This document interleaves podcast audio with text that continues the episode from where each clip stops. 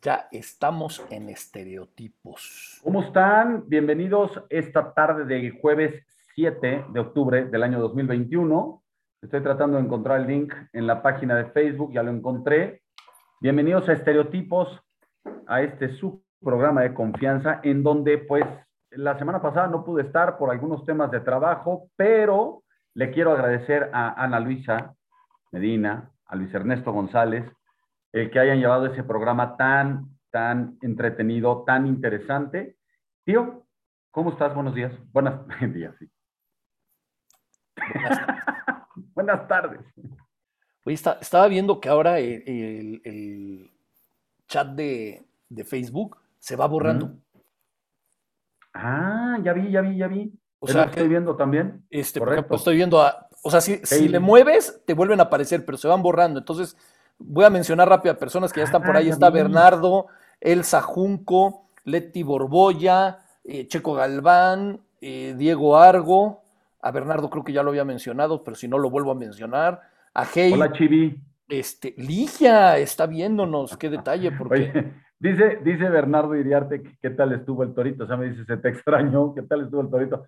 Nunca he ido al torito, eh, afortunadamente. Este, pero bien, gracias, ya estamos aquí de vuelta. Majo Ortiz también está con nosotros. Este, es cierto, eh, Chochos la semana pasada no estuvo en el Torito, tuvo que hacer eh, diligencias de otro tipo, pero este, legales, todas legales, nada, nada De, lo, de, lo, normal. Este, por ahí ya también nos estaba saludando Carlos Bárcena desde Winnipeg. ¿Qué pasó, Chivi? Buenas, buenas, buenas. Creo que a Elsa ya la mencioné, pero si no la vuelvo a mencionar, todo fuera como eso. Este, y dice, by the way, felicidades. No entiendo por qué, pero gracias. Pues, ah, es que hoy es Día de los Pelones, yo creo por eso, ¿no? Pues a Tomás que lo feliciten. ya, güey, no, por favor, tío, este, seamos serios. Mari García François. Eh, eh, Vas a decir Francois, no lo puedo creer. François, güey, yo siempre digo François. Si yo hablo un francés. A ver, desde, a ver, tú sabes perfecto que yo soy una persona que le ha ido al Paris Saint Germain de toda la vida. Entonces, por eso hablo francés, perfecto. Me encanta tu cara. Nuestros equipos perdieron este fin de semana que pasó, tío, eh, muy lamentable, pero bueno, no vamos a hablar de fútbol, vamos a hablar de lo que pasó el lunes. Pero el mío sigue en primer lugar. Cállate, no me importa. Vamos a hablar de lo que pasó el lunes en el planeta Tierra y es que se cayó Facebook, se cayó Instagram, se cayó WhatsApp y básicamente las consecuencias de eso fueron pues consecuencias primero para la empresa dirigida por Mark Zuckerberg, este, porque pues, su acción cayó bastante, perdió unos 7 mil millones de dólares, por lo que entiendo. Que seguro ya los ha recuperado. es un dineral. Pero espérate, no sé si viste la portada de la revista Time hoy, en donde sale una portada, en donde sale una foto, perdón, en la portada, en donde sale una foto de Mark Zuckerberg y el cuadrito este que dice, ¿quieres borrar Facebook, aceptar o cancelar? Y esto nos lleva a un debate, tío. La verdad es que seguirá vigente Facebook, tío. Seguirá vigente WhatsApp, seguirá vigente Instagram. O sea, ¿qué sería de la humanidad si hoy no tuviéramos redes sociales? Seríamos mucho más felices. Por principio sí, creo que sí. Eh, la verdad es que... Habría algo muy triste y es que no habría estereotipos. Eh, podría haber estereotipos de otra forma, pero lo que te quiero decir es, sí fue un, día extraño porque, digo, mucha gente lo usa para trabajar en WhatsApp. Este, creo que había muchos influencers que se estaban empezando a suicidar porque, este... Te digo que el mundo sería mucho más feliz. No podían, no podían subir sus fotos comiéndose, pues lo que fuera, que siempre postean comiendo cosas o tomándose fotos con outfits nuevos. Pero tú qué opinas? Yo, yo creo que... Mira, ya si, no existieran esos influencers, ya no dirías con outfits nuevos, dirías con ropa nueva. O sea, utilizarías el en común, por ejemplo.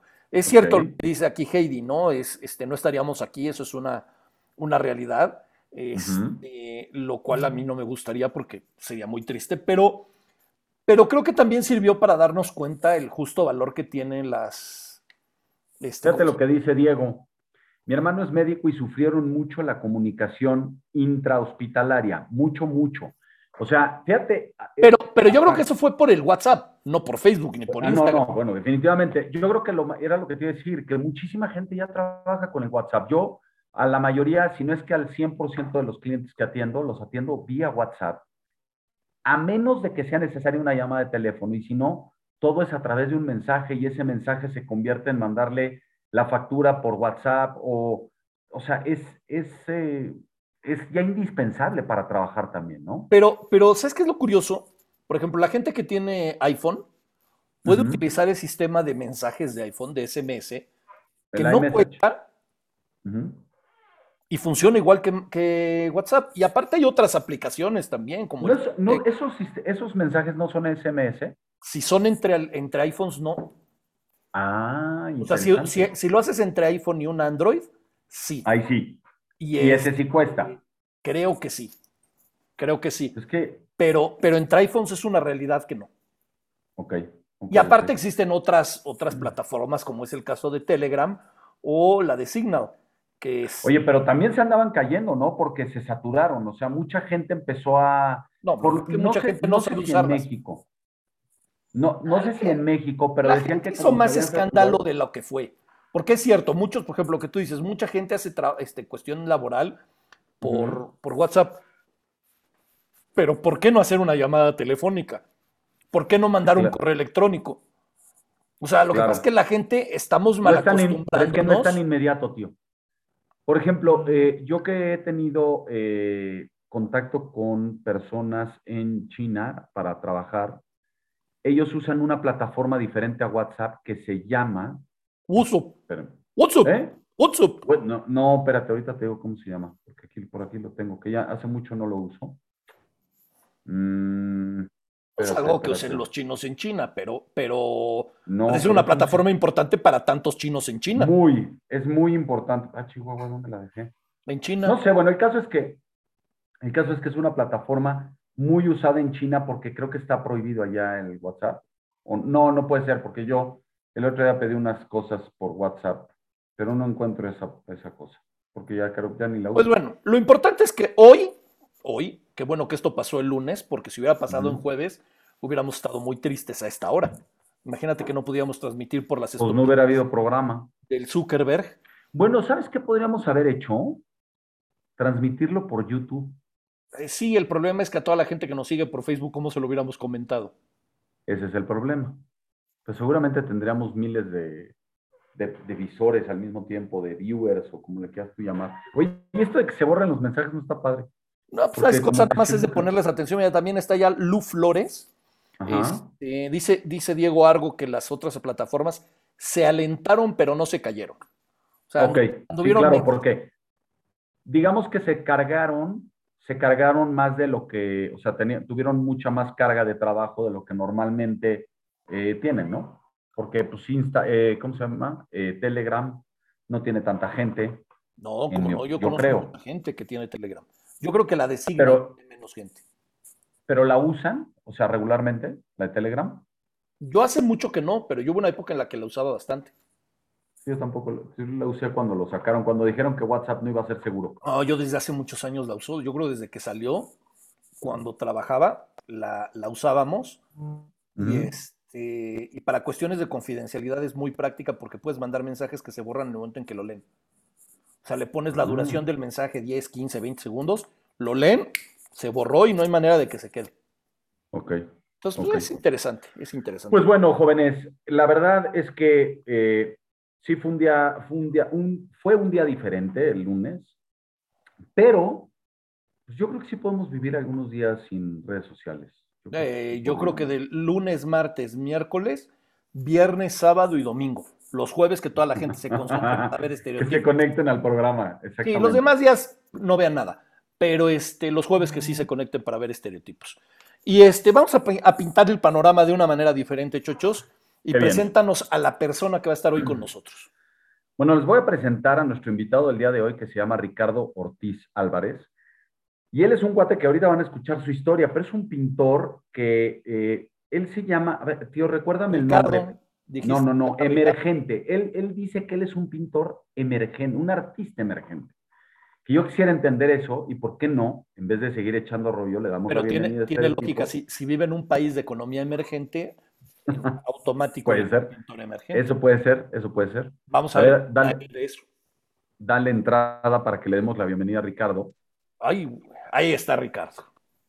¿Qué pasó, Ricardo? ¿Cómo estás? Buenas tardes, noches, ¿cómo están ustedes, chochos, tío?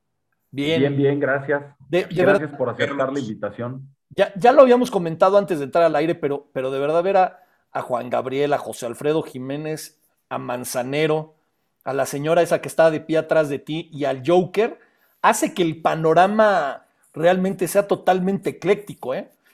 Pues mira, así es un poco mi taller casa, eh, que más bien es, exacto, primero casa, perdón, primero taller y luego casa, porque no tengo muebles, estoy sentado en un banquito, ni siquiera tengo un sillón o así, una silla decente, este, porque pues todo está adaptado para eso y sí, siempre es muy, este, muy random todo.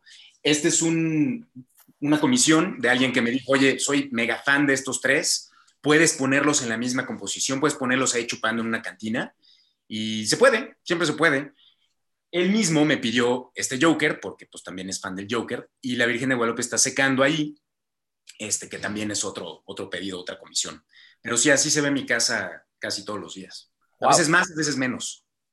Ricardo, tu historia es muy, muy interesante porque pues, tú no, no ejercías la profesión de pintor hasta hace muy pocos años. Cuéntanos un poco, o sea, queremos conocerte un poco más desde tus raíces. O sea, tú terminas la universidad, estudiaste ciencias de la comunicación en la WIC, ¿correcto? y después hiciste algunos, algunos temas de trabajo, pero necesitamos entender ¿Cómo pasaste de la universidad luego a donde trabajaste y ahora pintor? Cuéntanos un poco, por favor. Mira, no es, no es este, a ver, yo creo que esto le, pasa o le ha pasado a mucha gente, estoy seguro. Em, yo pienso que, bueno, no pienso, a veces soy muy necio, la gente que me conoce lo sabe. Y yo quería desde, no sé, a mí me encanta el deporte, siempre me ha gustado muchísimo. Eh, practicarlo y seguirlo, ¿no? El fútbol no tanto, pero el resto de los deportes sí. El punto es que yo quería escribir de deportes, yo desde la prepa, ¿no? Yo estaba con esta onda de yo quiero escribir de deportes, yo quiero hablar de deportes, yo quiero estar haciendo periodismo, de, eh, periodismo deportivo, ¿no? Constantemente, es a lo que me quiero dedicar. Eh, y a la par, pues yo desde chiquito yo dibujaba, yo siempre dibujé, eh, se me dio desde chiquito, pues yo dibujaba, muchas veces hacía el mismo dibujo varias veces. Me acuerdo mucho, ¿no? Con mi hermano siempre hacía como un océano, una ballena gigante, por aquí ponía un tiburón que se estaba comiendo a un buzo, por aquí ponía un tesoro, y ese, ese dibujo lo repetía, yo creo que lo hice, no sé, 50 veces, no sé.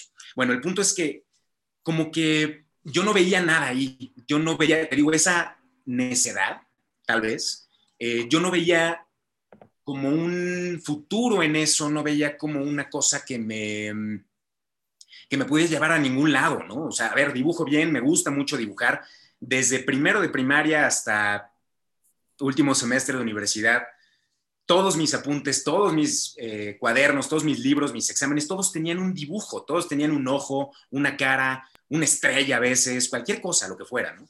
Eh, pero yo lo sentía como tan, pues no sé si decirlo fácil, porque no, pero era tan natural que no veía nada ahí para mí a futuro, ¿no? Raro, porque pues mucha gente como que es al revés, ¿no? Pues oye, si eres bueno para esto, pues pégale eso, ¿no? Pues yo no lo veía, yo no lo veía. Y yo estaba muy necio con este, yo quiero hacer deporte, a mí me encanta el deporte, me encanta el NFL y todo eso, ¿no? Este, entonces, bueno, termina mi, la universidad. Yo estudié Ciencias de la Comunicación en la UIC hace ya casi 20 años o 20 años, algo así. Yo tengo 40 cumplidos. Y, bueno, de ahí eh, pero, yo Pero te, ves como de 39. Ya sé, ya sé, no, 38 y medio tal vez. Y este, por eso me pongo el gorrito, porque ya estoy, no tanto como ustedes, pero... No, no, no, a ver, no, por favor. no, pero no, creo, creo, creo, que esa, curva ya la libré, creo, no sé.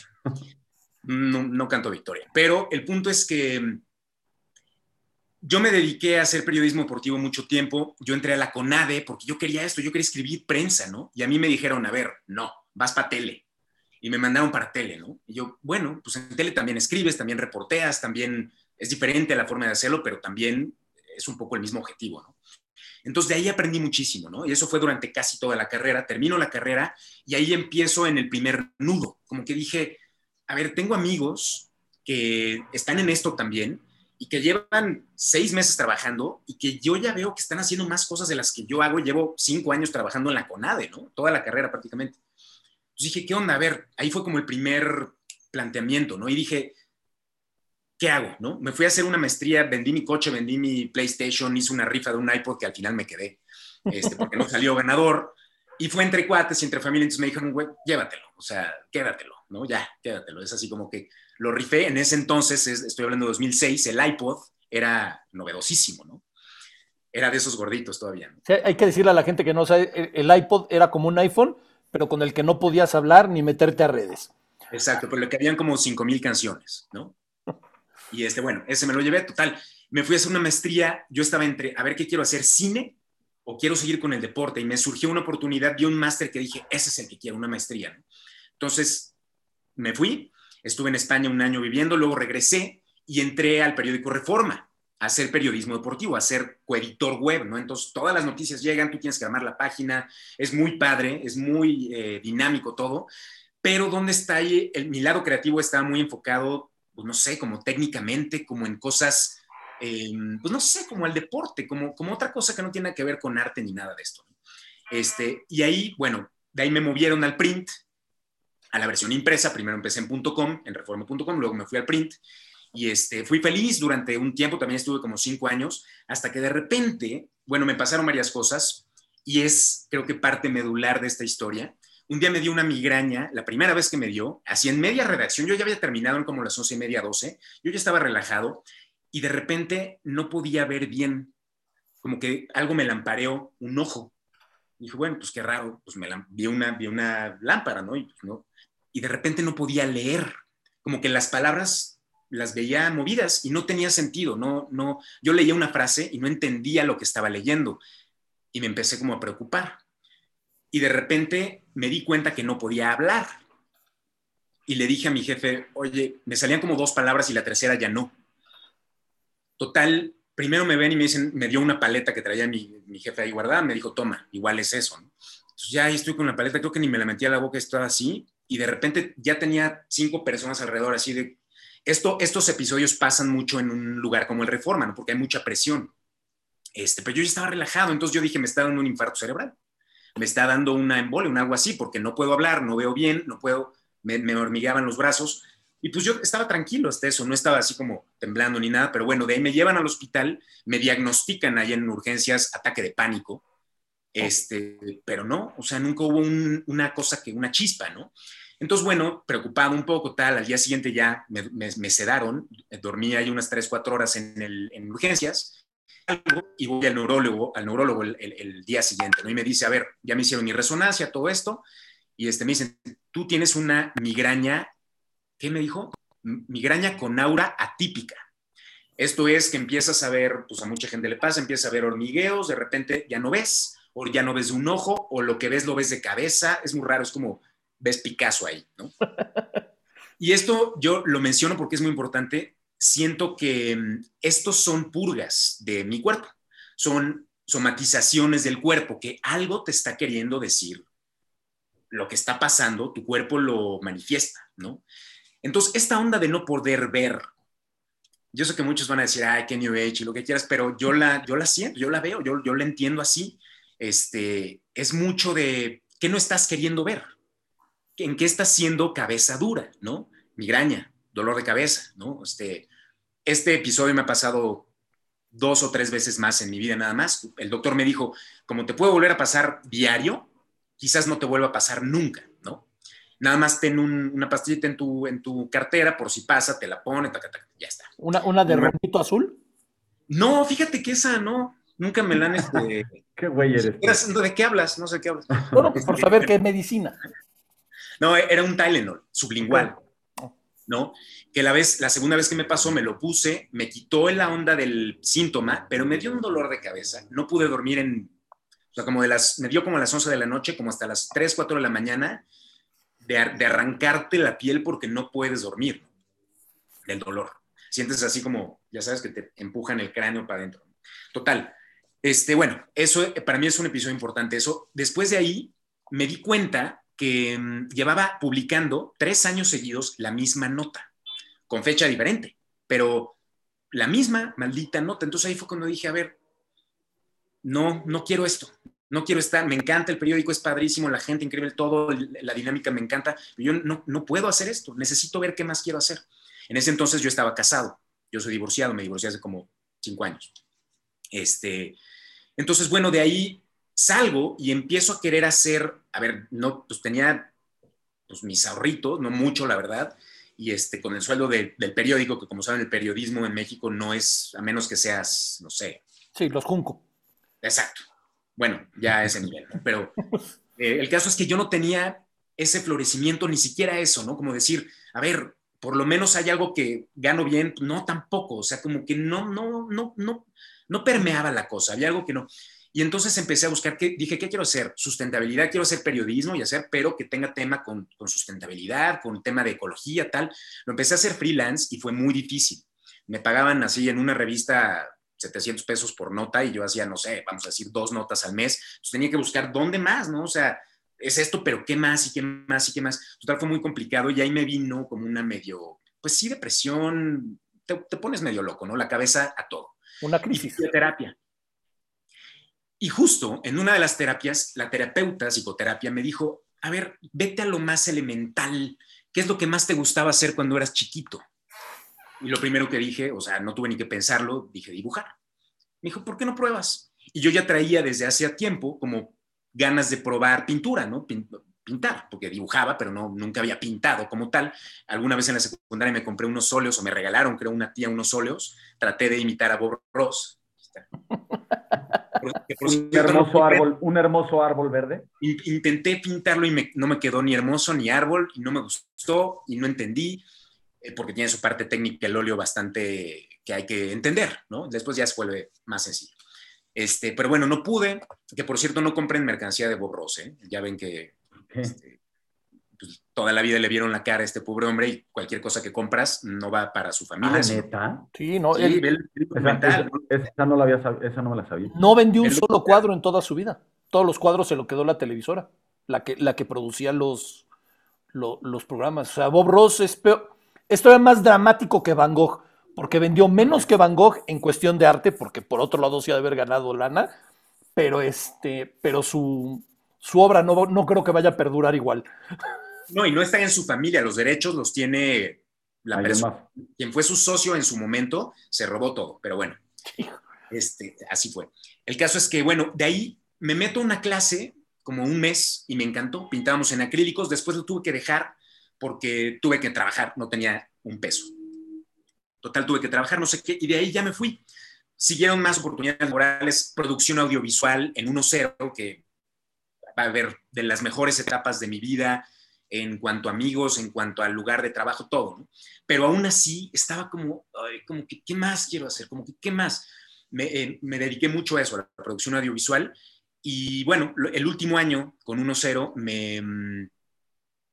Ah, no, ahí yo ya empecé a tomar clases de pintura. Ahí ya me metí. Vi una amiga que estaba tomando clases de pintura y le dije, oye, ¿dónde? Ah, no, pues aquí en la Condesa hay una escuela. Y ahí conocí a mi maestro Rafa Barrul. Él llegó, la primera clase que él dio fue la primera clase que yo también tomé. coincidimos así como que llegamos al mismo tiempo. Y él me dijo, esa primera clase me dijo, ponte a dibujar diario. Y yo, en mi forma de ser obsesivo un poco, y me puse a dibujar diario. Mi Instagram yo ni lo pelaba y dije, esta va a ser mi disciplina, este va a ser mi, mi, chicotito, ¿no? Todos los días tengo que dibujar algo. Un dedo, un ojo, un paisaje gigantesco o un moco, pero algo tengo que dibujar todos los días. Y el día que no lo hacía, al día siguiente hacía doble, ¿no? Y era yo, era yo. Obviamente yo venía en una etapa en la que ahí yo ya estaba separado, estaba con esta onda laboral que no me encantaba al final, y, este, y estaba como en eso, no estaba en una transición, yo no me estaba dando cuenta de eso, que estaba en una transición. Yo trabajo mucho también esta onda de, mm, pues, de conciencia, de estar constantemente explorando cómo soy, qué herramientas tengo, por qué pasan ciertas cosas. Mucha gente como que al, trabajo personal lo, pues no sé, está muy estigmatizado hoy por hoy y creo que también hay mucha, pues, pues mucha gente que piensa que eso está mal o por qué tengo que ir a platicarle mis cosas a alguien o a hacer una dinámica estúpida, absurda con alguien, porque bueno, son herramientas y todo eso te ayuda, pero la gente no, se, no le gusta vulnerarse y siente que está haciendo el ridículo. Ricardo, una, una pregunta de, durante todo este proceso. Empiezas a vivir, obviamente, muchas cosas, vas probando distintos tipos de trabajo porque me imagino que lo que, lo que hacías en la CONADE, lo que luego fue en el Reforma, lo que luego fue en la producción audiovisual, pues era una evolución total, ¿no? O sea, no, no era repetir lo que hacías en el anterior, hacerlo más o hacerlo mejor, era hacer algo totalmente nuevo.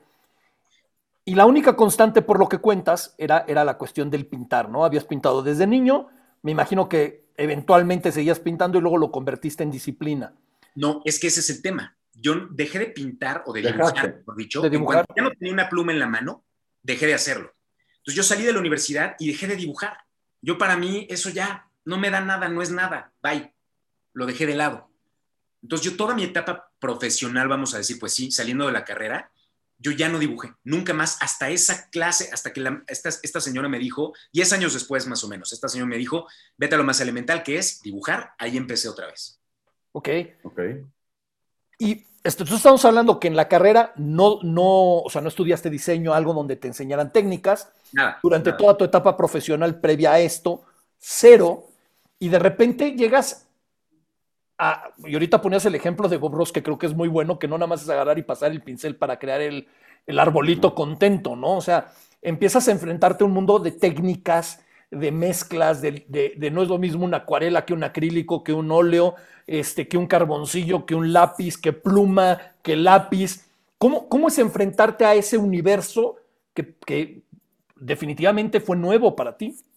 Pues sí es amplísimo, sí es amplísimo, pero híjole, es que ahí yo sí creo que la expresión es una. La expresión y tu forma de expresar es una, o bueno, hay un camino. Y ya sea que pintes o que, o que el medio que uses, acuarela, lodo, catsup, tierra y no digo más cosas, pero con lo que puedas eh, plasmar, para mí la expresión no está en el medio y eso lo entendí mucho tiempo después. Yo te digo, estaba muy necio en eso, ¿no? Yo también decía, no, pues el óleo, el óleo es lo mejor, el óleo. Y sí, sí, sigo pensando que es pues, lo más, eh, no, no lo mejor, pero a ver, lo que a mí más me gusta y lo que personalmente me parece más chido, este, básicamente. Eh, pero cuando tuve que mm, explorar, o explorar otras, otras técnicas, me di cuenta de eso. Yo, por ejemplo, el pastel, pastel seco, me fascina, es como gis de colores. este, ese sí, me aventé a ver qué tal y empecé con las bases que ya tenía un poquito de óleo, con eso me fui, ¿no? Por ahí tuve un, curso de acuarela también, me fue muy bien, no, o sea, no me pareció complicado. El carboncillo y el lápiz, bueno, pues finalmente es un, aunque son muy distintos, pero la expresión es la misma, es lo que te quiero decir. Entonces, ahorita, por ejemplo, estamos estudiando clases y estamos explorando el, el óleo pastel, que son colores pastel, pero como aceitosos, como crayolas más aceitosas. Este, entonces, ese es nuevo para mí, eso nunca lo había yo hecho. Nunca había, sí alguna vez hice algo, pero muy básico. Y ahorita estoy con mis alumnos, yo también conociendo y explorando esa parte eh, desde cero. Entonces, sí es, em, no, te lo juro que no es tan complicado. Y, y sí, o sea, todo ha sido un poco Mira, yo digo que esta onda que hago se divide en tres cosas. Observación es la más importante. Observar. La menos importante, que también es esencial, pero es la menos importante, es la técnica. Porque esa la aprendes hoy en YouTube, te la platica el vecino, la descubres solo, eso hace mucha gente que tiene facilidad, la descubre solo, o más o menos de medio cuentan y ya, de ahí se van, de ahí se agarran y se van, este, como hilo descosido. Pero este, sí se dice así, creo que sí. Sí, sí, sí. Y tú ya lo eh, dijiste, si no exacto. Este, entonces, te digo, es mucho observar. Observar es la clave de esto. Y la segunda es imaginación. No tanto imaginarme un cohete a la luna, un hombre, o sea, no. Más bien, imagino cómo lo que observo, cómo me imagino que lo puedo pintar. Ese color que está raro, que estoy observando, cómo me imagino que lo puedo crear en mi paleta y luego ponerlo. A eso me refiero. Entonces, para mí es observación la más importante, imaginación la segunda y la tercera, técnica. Oye, dime una cosa, Ricky. A ver, ¿cuántos años llevas pintando profesionalmente? Como cinco o seis, ¿no? Más o menos. Desde 2010, creo que octubre de 2016, justo. O sea, justo hace cinco años. Sí. Yo, yo siempre que veo tus pinturas, yo digo, yo te sigo en Instagram desde que empezaste y, y yo quisiera entender cuál es el, o sea, ¿cómo defines tu estilo? Porque he visto que haces un chorro de cosas, haces, como tú ahorita decías, haces acuarela, y haces lápiz, y haces carboncillo, y haces óleo, pero, pero tú defines tu, onda con, una, con un nombre, o sea, no, no tiene un nombre lo que haces o es, es como de todo, ecléctico el, el asunto. Mira, ahí viene la parte en la que yo no soy académico, ¿no? Hay mucha gente que le tira a los y yo me considero emergente. ¿Por qué emergente? Porque pues un día agarré un pincel y me puse a pintar. No tengo formación académica como muchos artistas, ¿no? O sea, no fuiste al claustro de Sor Juana y tomaste una clase de pintura. Eh, eh, bueno, pero el que tiene, ahorita he estado diciendo, espérame, porque está diciendo eh, Eduardo Castañeda, que le mandamos un saludo, Lalo, dice, con el arte se nace. Es que yo también creo. Tío, ¿tú eres bueno dibujando? ¿Eh? ¿Tú eres bueno dibujando? ¿Yo? Yo, yo no puedo dibujar nada. O sea, nada es, nada es nada, güey. Nada es, o sea, güey, como si tuviera yo una tara mental importante. Pollock tampoco. No, güey, pero... Exacto. Es muy buen punto, es muy buen punto ese. Es muy buen punto. Sí, bueno, sí. Ahora, sí, mira, chochos, es verdad, eh, pero te voy a decir una cosa. Yo esto también se lo he preguntado a, eh, en talleres que he tomado con artistas eh, cañosísimos. Yo creo fielmente que disciplina mata talento, totalmente. Métele, métele, métele. Igual, a ver, es que no puedo, es que no dibujo ni una papa. Pues no, a ver, tal vez a la primera no, pero entiende, observa, no sé qué, y poco a poco vas a ir mejorando, es como todo. ¿no? O sea, es que intento tocar la guitarra y de verdad soy malísimo. Pues sí, güey, si llevas un mes tocando y lo dejas, pero si tocas un año, aunque seas una piedra, vas a tocar decentemente en un año, te lo firmo, ¿no? Okay. El arte yo creo que es un poco igual, vaya, no, no creo, estoy seguro. A menos, digo, no sé, por ejemplo, tal vez cantar sí sea un poco más difícil, porque si tienes muy mal oído, no oyes bien, ahí puede ser, ¿no? Pero al revés, hay gente que tiene horrible voz, Bob Dylan, su voz es horrible, es espantosa, pero canta increíble. Bob, este, Jim Morrison, ¿no? Su voz, este, al revés, él no tiene ninguna base de nada, pero su voz es buena, suena bien. Claro. Entonces, es muy, eh, pues yo, yo no creo, o sea, sí naces con eso, pero, pero creo que es más importante que eso la disciplina. Pollock, ¿no? Muchos artistas eh, abstractos, está figurativo y está abstracto, los abstractos ya saben cuáles son, manchas y emociones y, bueno, que no obedecen a una figura de la realidad, sino una figura más etérea y así, este, y colores. Eh, dicen por ahí el chiste es que, claro, eres abstracto porque no sabes dibujar, pero no necesariamente. No necesariamente. yo, yo, soy abstracto, güey. Picasso es el mejor ejemplo. Picasso es el mejor ejemplo porque el güey, mucha gente que lo, no lo conoce gran cosa, no sabe que Picasso fue un prodigio desde niño, pero brutal. Y él pintaba figura, bueno, su arte es figurativo, pero después él descubrió o inventó su lenguaje. Eso fue lo que hizo. Pero él hacía obras así figurativas preciosas, brutales, ¿no? En su etapa previa y, y después ya se inventó su, su, su medio, su lenguaje. El, el, el, ejemplo, el ejemplo que pones de Picasso creo que es perfecto. Eh, primero por lo que dices, yo he visto, por ejemplo, hay un, hay un dibujo de Picasso de una mujer que lo hace con tres líneas. Son tres líneas y es una mujer desnuda, es espectacular. Y si ves, por ejemplo, los toros de Picasso, cuando empieza a cuando llega la etapa ya cubista, toda la evolución de sus toros es impresionante. Y Picasso decía mucho de lo que estás diciendo ahorita, ¿no? Que eh, un, en realidad es 90% de, de, trabajar, trabajar, trabajar, trabajar, y el otro 10% es ese, ese talento o esa, o esa magia que tiene, ¿no? Y, me, gustó, me gustó mucho lo que hablas en tu caso, cómo pones el observar, el imaginar y después es la técnica, ¿no? Porque eh, si vemos, por ejemplo, muchos pintores o distintos pintores a lo largo de la historia, eh, nos damos cuenta cómo a veces lo que nos llama la atención del pintor a veces a lo mejor no es la técnica, sino es lo que quiso plasmar y lo que quiso transmitir. Y la técnica les ayuda mucho, ¿no? Evidentemente, pero, pero va más a lo que quisieron transmitir. O sea, ¿quién no ha visto lo, el, los relojes derretidos de Dalí? ¿Ok? Uh -huh. Y los has visto en esculturas, y los has visto en caricaturas, y los has visto en cuadros, pero lo que impacta no es el reloj derretido, es, es lo que simboliza, lo que quiere transmitir, ¿no? Entonces no estoy totalmente de acuerdo contigo, Ricardo. Déjame te digo una cosa rápida. Manuel del Valle, nuestro querido gurú de emprendedurismo, a, quien le mandamos un saludo, dice, yo creo que cualquier talento se puede adquirir, fíjate, o sea, hay, sea tenemos ahí una división de opiniones, porque Lalo dice que se nace, eh, eh, Manuel dice que se puede adquirir, o sea, qué interesante. Yo a ver, a mí me tiene muy impresionado lo que haces, que ahorita vamos a pasar un poco más adelante con otras cosas que has hecho profesionalmente como pintor, pero no me contestaste la pregunta. ¿Cómo te defines?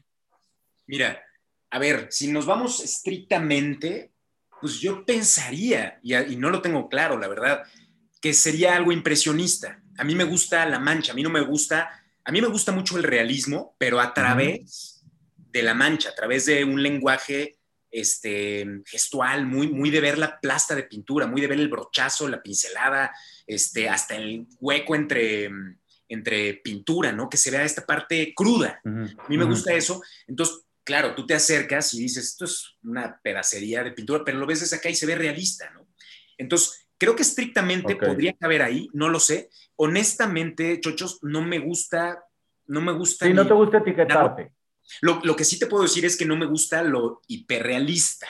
Sí me gusta, sí me gusta, pero no me... Es impresionante, son impresionantes esas pinturas. Es impresionante. Y fíjate, técnicamente es impresionante. De verdad, requiere un trabajo y un nivel de observación y tal, pero siento que ahí, en lo personal, y eso es un tema personal, siento que el lenguaje se queda un poquito como, como que no llega, ¿no? ¿Por qué? Porque estoy haciendo una...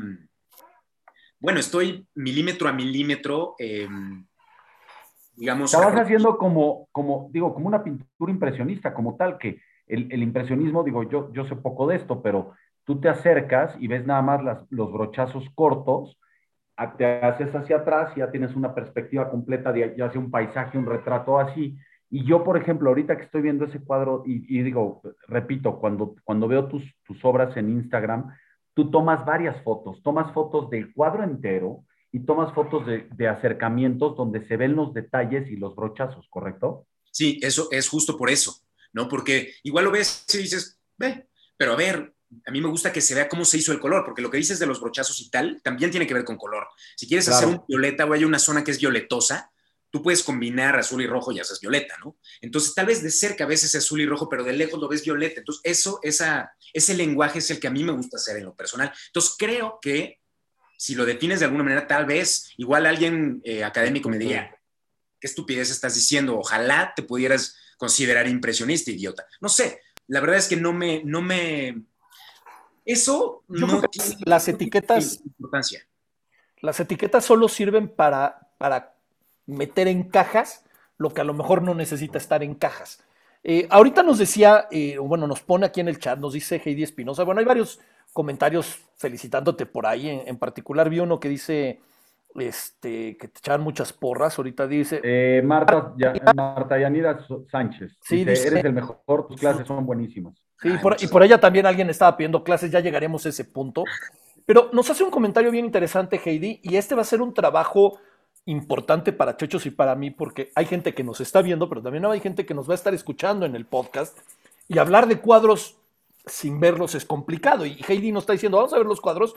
Te propongo algo. Tú ahorita estás hablando obviamente de esta creatividad y eso, y sin querer criticar ni mucho menos, pero sorprendentemente lo que tienes atrás es a Juan Gabriel, a José Alfredo, a, Manzanero, tienes al, Joker y tienes a la, Virgen de Guadalupe, que, bien lo dejaste claro desde el principio, son comisiones, es algo que te pidió la gente que hicieras.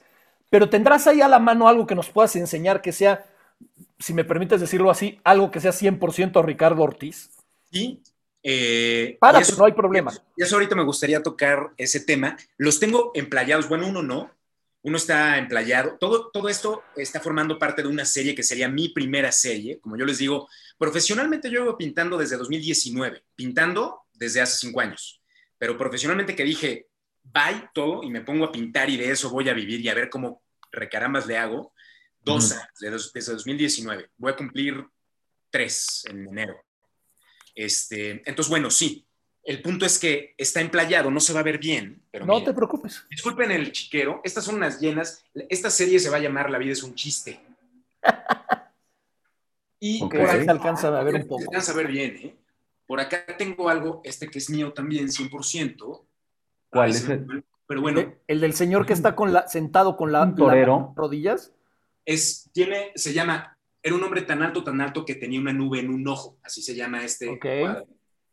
Que es como un chiste, obviamente, por eso de allí lo que decías, ¿no? Es una caricatura, si tú te fijas, las manos son gigantes, la expresión no es completamente real, este, los pies son gigantescos, ¿no? Es un hombre que además ni siquiera es tan alto, es que ese es el chiste, ¿no? Claro. Ni siquiera es tan alto, o sea, sí es muy alto, pero ni tanto, ¿no? O sea, y tiene un nido de águila en la cabeza. Y así, así tengo varios, eh, los he estado creando poco a poco, y este, y es eso, ¿no? A ver. Y aquí oye, aquí pasamos a una, a una pregunta. ¿Cómo vive un artista emergente ¿Cómo colocas tu arte en galerías o en exposiciones? O sea, ¿cómo, cómo funciona ese proceso? O sea, porque entiendo que allá tienes, atrás de, ti hay tres comisiones. Eso me queda clarísimo que eso te da un ingreso. Pero tu obra propia, ¿cómo le haces para eh, colocarlo? Eh, ¿Cómo vives? O sea, bueno, no cómo vives, pero ¿cómo le haces para cobrar? O sea, ¿cómo funciona todo el día a día? Hay muchas formas. Eh, mira, está desde voy al jardín del arte, toco la puerta y les digo, oigan, quiero un pedacito, y te dan un pedacito y llegas todos los domingos, creo que es el día que se ponen, o los sábados, no recuerdo. Sábados. Y pones tus horas ahí en el, en el bazar del sábado, en el jardín del arte. Eh, em, em, vaya, hay otros lugares, ¿no? Están, bueno, hay como varios jardines en fin de semana o en tales fechas que se ponen y la gente se pone a vender cuadros ahí. Esa es una. Y no creas que te va mal. No creas que es así de, ay, me vendí un cuadro de 200 pesos. No necesariamente, ¿ok? Este, esa es una forma. Otra forma, y eso es a lo que voy, yo estoy descubriendo así, yo estoy en la puntita del iceberg, estoy hasta arriba, yo llevo muy poco tiempo haciendo esto. Entonces, esta pregunta que me haces tú ahorita justo es, em, pues estoy empezando. Entonces, apenas estoy haciendo mi propia obra, Apenas estoy haciendo, sí he vendido cuadros 100% míos, pero son muy como mm, pensando tal vez no necesariamente en que son mi reflejo de lo que yo soy, como estos sí podrían ser. Yo soy muy así, ¿no? Yo soy muy, no soy solemne, no soy muy, este, no, yo soy, a ver, el arte para mí no tiene que ser museo, eh, no necesariamente. Pipe y guante, ajá. Exacto. El arte también puede ser para reírte, para disfrutar, para divertirte. Este, mientras tenga una buena expresión y tenga una buena narrativa, a mí me va a gustar, a mí. Hay gente que dice, no, el arte tiene que obedecer tales cánones, está bien. Este, pero bueno, el punto es ese. Otra forma es, pintas tus cuadros, haces tus cuadros y vas a tocar puertas a galerías, ¿no? Tal cual, a tocar la puerta, hola, buenos días, ¿cómo estás? Mi nombre es Ricardo Ortiz y vengo a ofrecerte, pues, eh, a ver si podemos trabajar juntos. Esta es mi obra, a ver qué tal, no sé qué. Órale, te hablamos, vemos, nos vamos a porcentajes y tal. Hay un mundo ahí que podría ser a veces muy gandalla, ¿no? Para el artista. Y eso, eso también me gustaría platicar al rato. Dale. Este, que, a ver, mira, no sé, yo creo que yo conecté con algo cuando empecé a pintar y sí sé qué es. Yo conecté conmigo. Yo siempre he tenido este mm, mundo externo, mundo interno muy peleado a veces uno con otro. Y, y, para mí esto es un medio para yo conectar conmigo.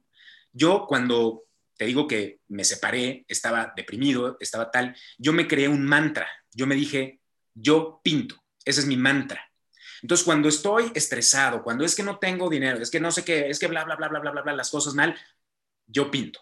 Ahí me paro. Entonces, cuando yo pinto, no, no, no hay otra cosa, ¿no? Ahí estoy, ahí estoy conectando conmigo. Entonces, a ver, habrá quien me critique y quien diga maldito hippie, pero yo ahí pasan cosas, te lo juro, pasan cosas. No es choro, no es invento.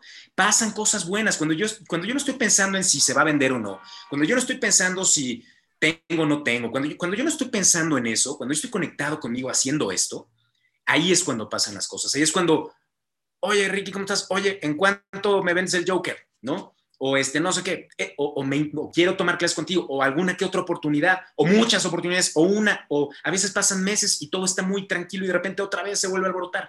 Eso pasa. Manuel otra vez está aportando un comentario que me, que me agrada mucho porque hablamos con él y dice, entras en flow. Hablamos, ¿te acuerdas, tío, de esa plática que tuvimos?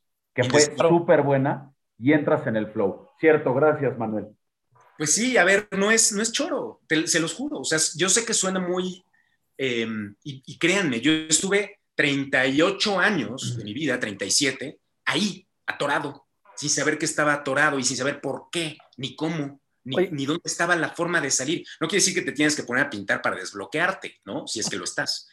Pero Cada quien tiene la suya. Exacto. Yo es lo que digo, a ver, ¿te gusta el yoga? ¿Te gusta estar con tus hijos? ¿Te gusta correr? ¿Te gusta? ¿Qué te conecta? Cantar, eh, ir, ir al cine.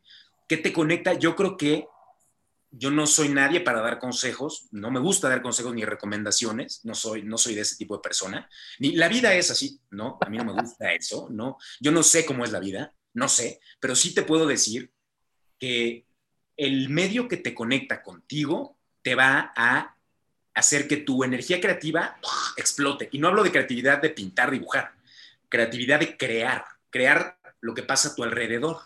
Qué chingón. Como si estás tirando caca todo el día para todos lados, pues estás creando caca, ¿no? Si estás conectado contigo en el flow, yo creo, o por lo menos en mi experiencia ha sido así, yo ya sé que el día que toco madera, pero si un día todo se va al carajo, y, me va muy mal, me voy a ir al centro con una hoja y un lápiz. A hacer caricaturas. Me voy a ir a hacer caricaturas de gente y les voy a vender por 200 pesos. Eso es lo peor que me podría pasar, es lo peor. Y sé que no va a pasar. Ricardo, te voy a hacer dos preguntas. Una que nos está haciendo Diego Argo en el, en el chat. Dice, ¿cómo cobrar el arte? Siento que es muy difícil ponerle precio a algo que muchas personas no saben apreciar el trabajo que hay atrás. Es verdad, es verdad, 100%, sí es difícil. Eh, porque muchas veces me dicen, ay, qué padres están tus dibujos. No es un dibujo, es una pintura al óleo. O sea, no quiere decir, ah, qué tonto eres, no es un dibujo, no, sino, pues es que no es un dibujo. O sea, la Virgen de Guadalupe que se ve atrás, no sé cuántas horas de trabajo tenga, pero deben de ser, y el de, el de Juan Gabriel, José Alfredo y Manzanero. Ese lleva un rato, porque ese cree toda la composición, la luz, tengo que buscar y tengo que igualar cosas, es, es un tema. Pero, a ver, tiene que ver eso, por ejemplo, tiempo de trabajo. luego dicen los materiales. Los materiales para un escultor sí, porque un escultor que trabaja con bronce, bueno, pues cuesta una lanísima hacer una escultura. O un mármol. El óleo es caro, pero no cuesta, no me, no me gasté 20 mil pesos de pintura, ¿no? Igual te gastas, vamos a decir, entre bastidor y pintura para una obra de ese tamaño, vamos a decir, 3 mil pesos, vamos a decir, que ya es algo, ¿no? O sea, tú ya no puedes vender, pues, pues, menos que eso, porque pierdes. claro. ¿no? Entonces ahí ya, ya tienes algo, ¿no? Ya tienes un parámetro de decir, pues, a ver, de esto, pues más, ¿no? A fuerzas. La otra es tiempo de trabajo. La otra es, mira, es tan ambiguo como que tú puedes decir, a ver, ¿cuánto mi vida, cómo vivo, ¿no? Este, yo tengo que pagar una hipoteca, bueno, no estoy hablando de mí, estoy poniendo un ejemplo, yo no pago hipoteca. Este, tengo que pagar mis colegiaturas de mis niños, tampoco tengo niños, pero este, tengo que pagar un coche, tengo que pagar tal, tal, tal, tal, tal. Entonces, ¿de qué me sirve estar trabajando una semana entera en el Joker si lo voy a vender en 5 mil pesos cuando tengo que... Em, cuando tengo que pagar todo eso. Estoy mal yo. No puedo venderlo así, no puede funcionar así. O si sí, tengo que buscar la manera de eficientar mis tiempos, producir más y ver cómo acomodo esos números en, las necesidades que tengo. Eso es como lo básico. Difícil. partes. Y a, mí, Alice, perdóname, nada más te comento, Alisa Monks, que vino a dar un taller que no me, ella no me aceptó, este, eligió a varios y a mí no, y me quedé ardidísimo, pero bueno, dio una plática y fui, y a la plática dijo, al principio tienes que regalar, al principio tienes que dejar tu obra muy barata, regalarla, casi, eh, a ver, ¿cuánto me das por esto? Prácticamente al principio. Al principio sí es importante que hagas ese sacrificio y es que esa es la parte que les digo que es difícil de hacer. Porque una cosa es que tú desde los 18 años estás haciendo esto, tal vez vives con tus papás, tal vez tienes otro apoyo, tal vez no sé qué, pero cuando ya tienes 28, 38, dejar todo para un día ponerme a pintar a ver si vendo ese cuadro, a ver dónde y a ver a quién, y a ver en cuánto, y a ver si no lo tengo que regalar, esa, esa parte da muchísimo miedo. Claro. Oye, te iba a decir, porque yo, yo siempre había pensado, y te lo digo honestamente, yo decía, ¿cómo cobrarán? ¿Por centímetro cuadrado o por minuto? O sea, y lo decía en serio, ¿eh? Porque yo decía, es que ¿cómo valoras, eh, independientemente del, del, o sea, a mí me ha tocado ver, ver eh, pinturas en cualquier, eh, en, un centro comercial, por decirlo así. Vas caminando y te encuentras una pintura y ves y dices 120 mil pesos y tú dices, neta, 120 mil pesos. Y, yo digo, ¿cómo lo, cómo lo precia? O sea, ¿cómo lo, lo, lo, ¿cómo lo Ahí te va. Em, mira, esto te estoy hablando muy desde el punto de vista eh, de cuando empieces. Em, obviamente ya conforme vas avanzando, eh, tu precio no lo pones necesariamente tú. Yo puedo decir, este yo creo que cuesta un millón de dólares, por favor, ¿quién me lo paga ahorita? ¿No? O sea, em, yo tiendo, y es muy del artista, y eso hay que cambiarlo, no está bien, yo tiendo a decir, es que ese cuadro vale menos. ¿no? Yo no lo quiero vender, voy a poner un número, ¿no? Yo no lo quiero vender en 20 mil, yo lo quiero vender en 10 mil. Y me han dicho, ¿no? Mi novia me ha dicho, no seas, a ver, ¿por qué lo vas a vender en 10? Ese cuadro vale 30, por lo menos. Y ya sabes, ahí estás tú como con el, con el, este... Mordiendo el rebote. Pues, o sea, eso, esa parte es difícil. Y les voy a decir una cosa. Cuando tú vas a una galería, tú puedes tener un precio, ¿no? Pero tu precio o el precio de la obra lo pone el mercado, lo pone el que lo paga esa parte es bien rara también, porque, por ejemplo, yo tuve la oportunidad de participar con mi, con mi maestro, me incluyó en un, proyecto que después se movió, se transformó y acabamos haciendo una expo de obras muy grandes en la Hacienda de los Morales en, en 2019. 2019, sí. Este, y, y pues, a ver, el, la Hacienda de los Morales es un lugar caro, ¿no? Yo llegué así como, pues ojalá, a ver qué precios les ponemos, no, pues este y este y este. Y el curador, el curador, el que me compró a mí los cuadros, me los compró muy baratos. Cuando te digo muy baratos es, a ver, me compró un cuadro de el tamaño de la pared en 12 mil pesos. Es muy barato. O sea, ese cuadro vale mucho más simplemente por la cantidad de trabajo y el tamaño, que eso también tiene que ver, el formato, ¿no? Si es un cuadro pequeño, no va a ser igual que un cuadro mucho más grande que te requiere más trabajo. Pero bueno, este, el caso es que se vendió Em, ese cuadro que me compró en 12 se vendió en 60. Y entonces, ¿qué pasa? Yo dije, wow, no me tocó ni un centavo, no crean de eso. ¿Me tocaron 12? Me tocaron 12, porque fue el deal que yo hice. Y eso es otra cosa de las que quiero hablar después. Ese fue el deal que yo hice, fue mi responsabilidad. Yo dije, sí. Y entonces lo vende en 60. Y dije, bueno, pues yo tal vez no tengo la capacidad de venderlo en 60. Sí lo puedo pintar, claro que puedo pero venderlo en 60, en 80, en 200, mi maestro vendió un zapata en 200 mil pesos ese día, en 200 mil, un poco más grande de que el mío, pero por XY técnica, no sé qué, ahora lo vendió en 200 mil, ¿no? Este, qué padre. Eh, el punto es que ese precio, a ver, si un cuadro de ese tamaño mío se vendió en esa exposición en 60, ya hay un parámetro para ver cuánto vale mi obra. Que puede ser que si yo le quito el intermediario pueda vender a la mitad o incluso menos. ¿Ok?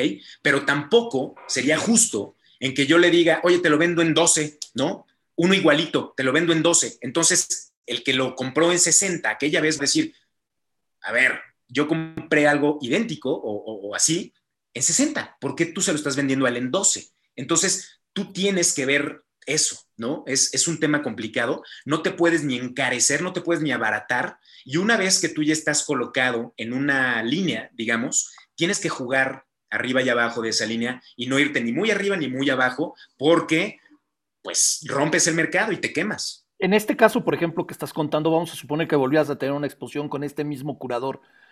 El que le vendiste en 12, lo que sí podría hacer es que le digas, oye, pues ya no vale 12, ya vale 20. A lo mejor él lo va a vender en los mismos 60 pero tú sí le puedes sacar ya un poco más porque sabes que tu obra lo permite, ¿no? Claro, claro, totalmente, y eso es lo que pasó, ¿no? Al final, mira, fue una muy buena oportunidad. Yo, fue mi primer proyecto y yo dije, claro, yo acababa de dejar la oficina y mi maestro me dijo, vente, Rafa Barrul, le debo mucho a Rafa Barrul. Me dijo, vente, ¿no? Y yo dije, claro, firmo, por supuesto, ¿no? Estoy feliz con este deal que la verdad está muy castigado, muy castigado, porque yo trabajaba, a ver, mucho más de lo que trabajaba antes, más contento y más feliz, sí, por supuesto, haciendo algo que además me divierte y me gusta y no lo, sé, no lo siento trabajo, pero que me pagaba muy poco para lo que era. Este, entonces sí, claro, acabamos y yo acabé un poquito así como, pues sí te enojas. Son cosas que Como no si te hubieran visto la cara. O sea, ¿sentiste que te vieron la cara? Sentí que abusó. No necesariamente que me vio la cara, te voy a explicar, porque yo dije que sí, güey. Yo dije sí. No, no, sí, pero también eh, es que ahorita Fer Carranza, Miss Fer, está diciendo, y, es, a ver, yo, pues debe de haber de todo tipo. No, no, no quiero encasillar al, al pintor en el, en, es bueno y el galerista es el malo. No, pero dice, los que se dedican a vender arte, haciéndose millonarios y los artistas este, viviendo del amor al arte. Pues sí, es que yo creo que todas las carreras creativas, y me voy a salir porque quiero pasar eh, ahorita a un tema de prácticas laborales, eh, sí es, sí es bastante gandalla, y tú estudiaste comunicación, yo estudio comunicación, el que estudió comunicación, y la verdad es que este medio, o sea, el medio del, crear o de, el vender tu talento o tu, tu, creatividad o tu... es no muy bien pagado, es sumamente gandalla por los, por los dueños, digamos, de los hilos, y pues no está bien, yo creo que no está bien. A ver, a ver, yo, yo voy a dar mi opinión. Sí, a ver, yo creo, y, a ver si te entiendo, Ricardo. Tú, en esta primera oportunidad que tuviste, que nunca mejor dicho fue la primera, vendiste un cuadro en 12, pero te diste cuenta que a partir de entonces podías venderlo en más. Y con más exposiciones de ese tipo, cada vez vas a poderlo vender en más porque tu nombre va a empezar a adquirir una fama que te va a permitir venderlo más caro. Pero dijiste algo que creo que es básico y es importante para la gente que se está conectando ahorita. Voy a hacer un rapidísimo resumen de tu vida para llegar precisamente a este punto. Estudiaste una carrera que sí te llamaba la atención, pero evidentemente no era la que más te apasionaba, porque tú querías otra cosa, tú querías hacer un periodismo más de calle, más, más este, digamos, a la vieja usanza. Eh, querías dedicarte al periodismo deportivo, pero te, lleva, te mandaron hacia el lado de la tele. Empezaste a trabajar en la Reforma, pero en la parte electrónica y luego te pasaron al print. Bueno, también estuviste en la CONADE una temporada, pero veías que no te daba lo mismo. Y hoy, después de mucho, y bueno, la migraña y todo, pero llegas a la pintura.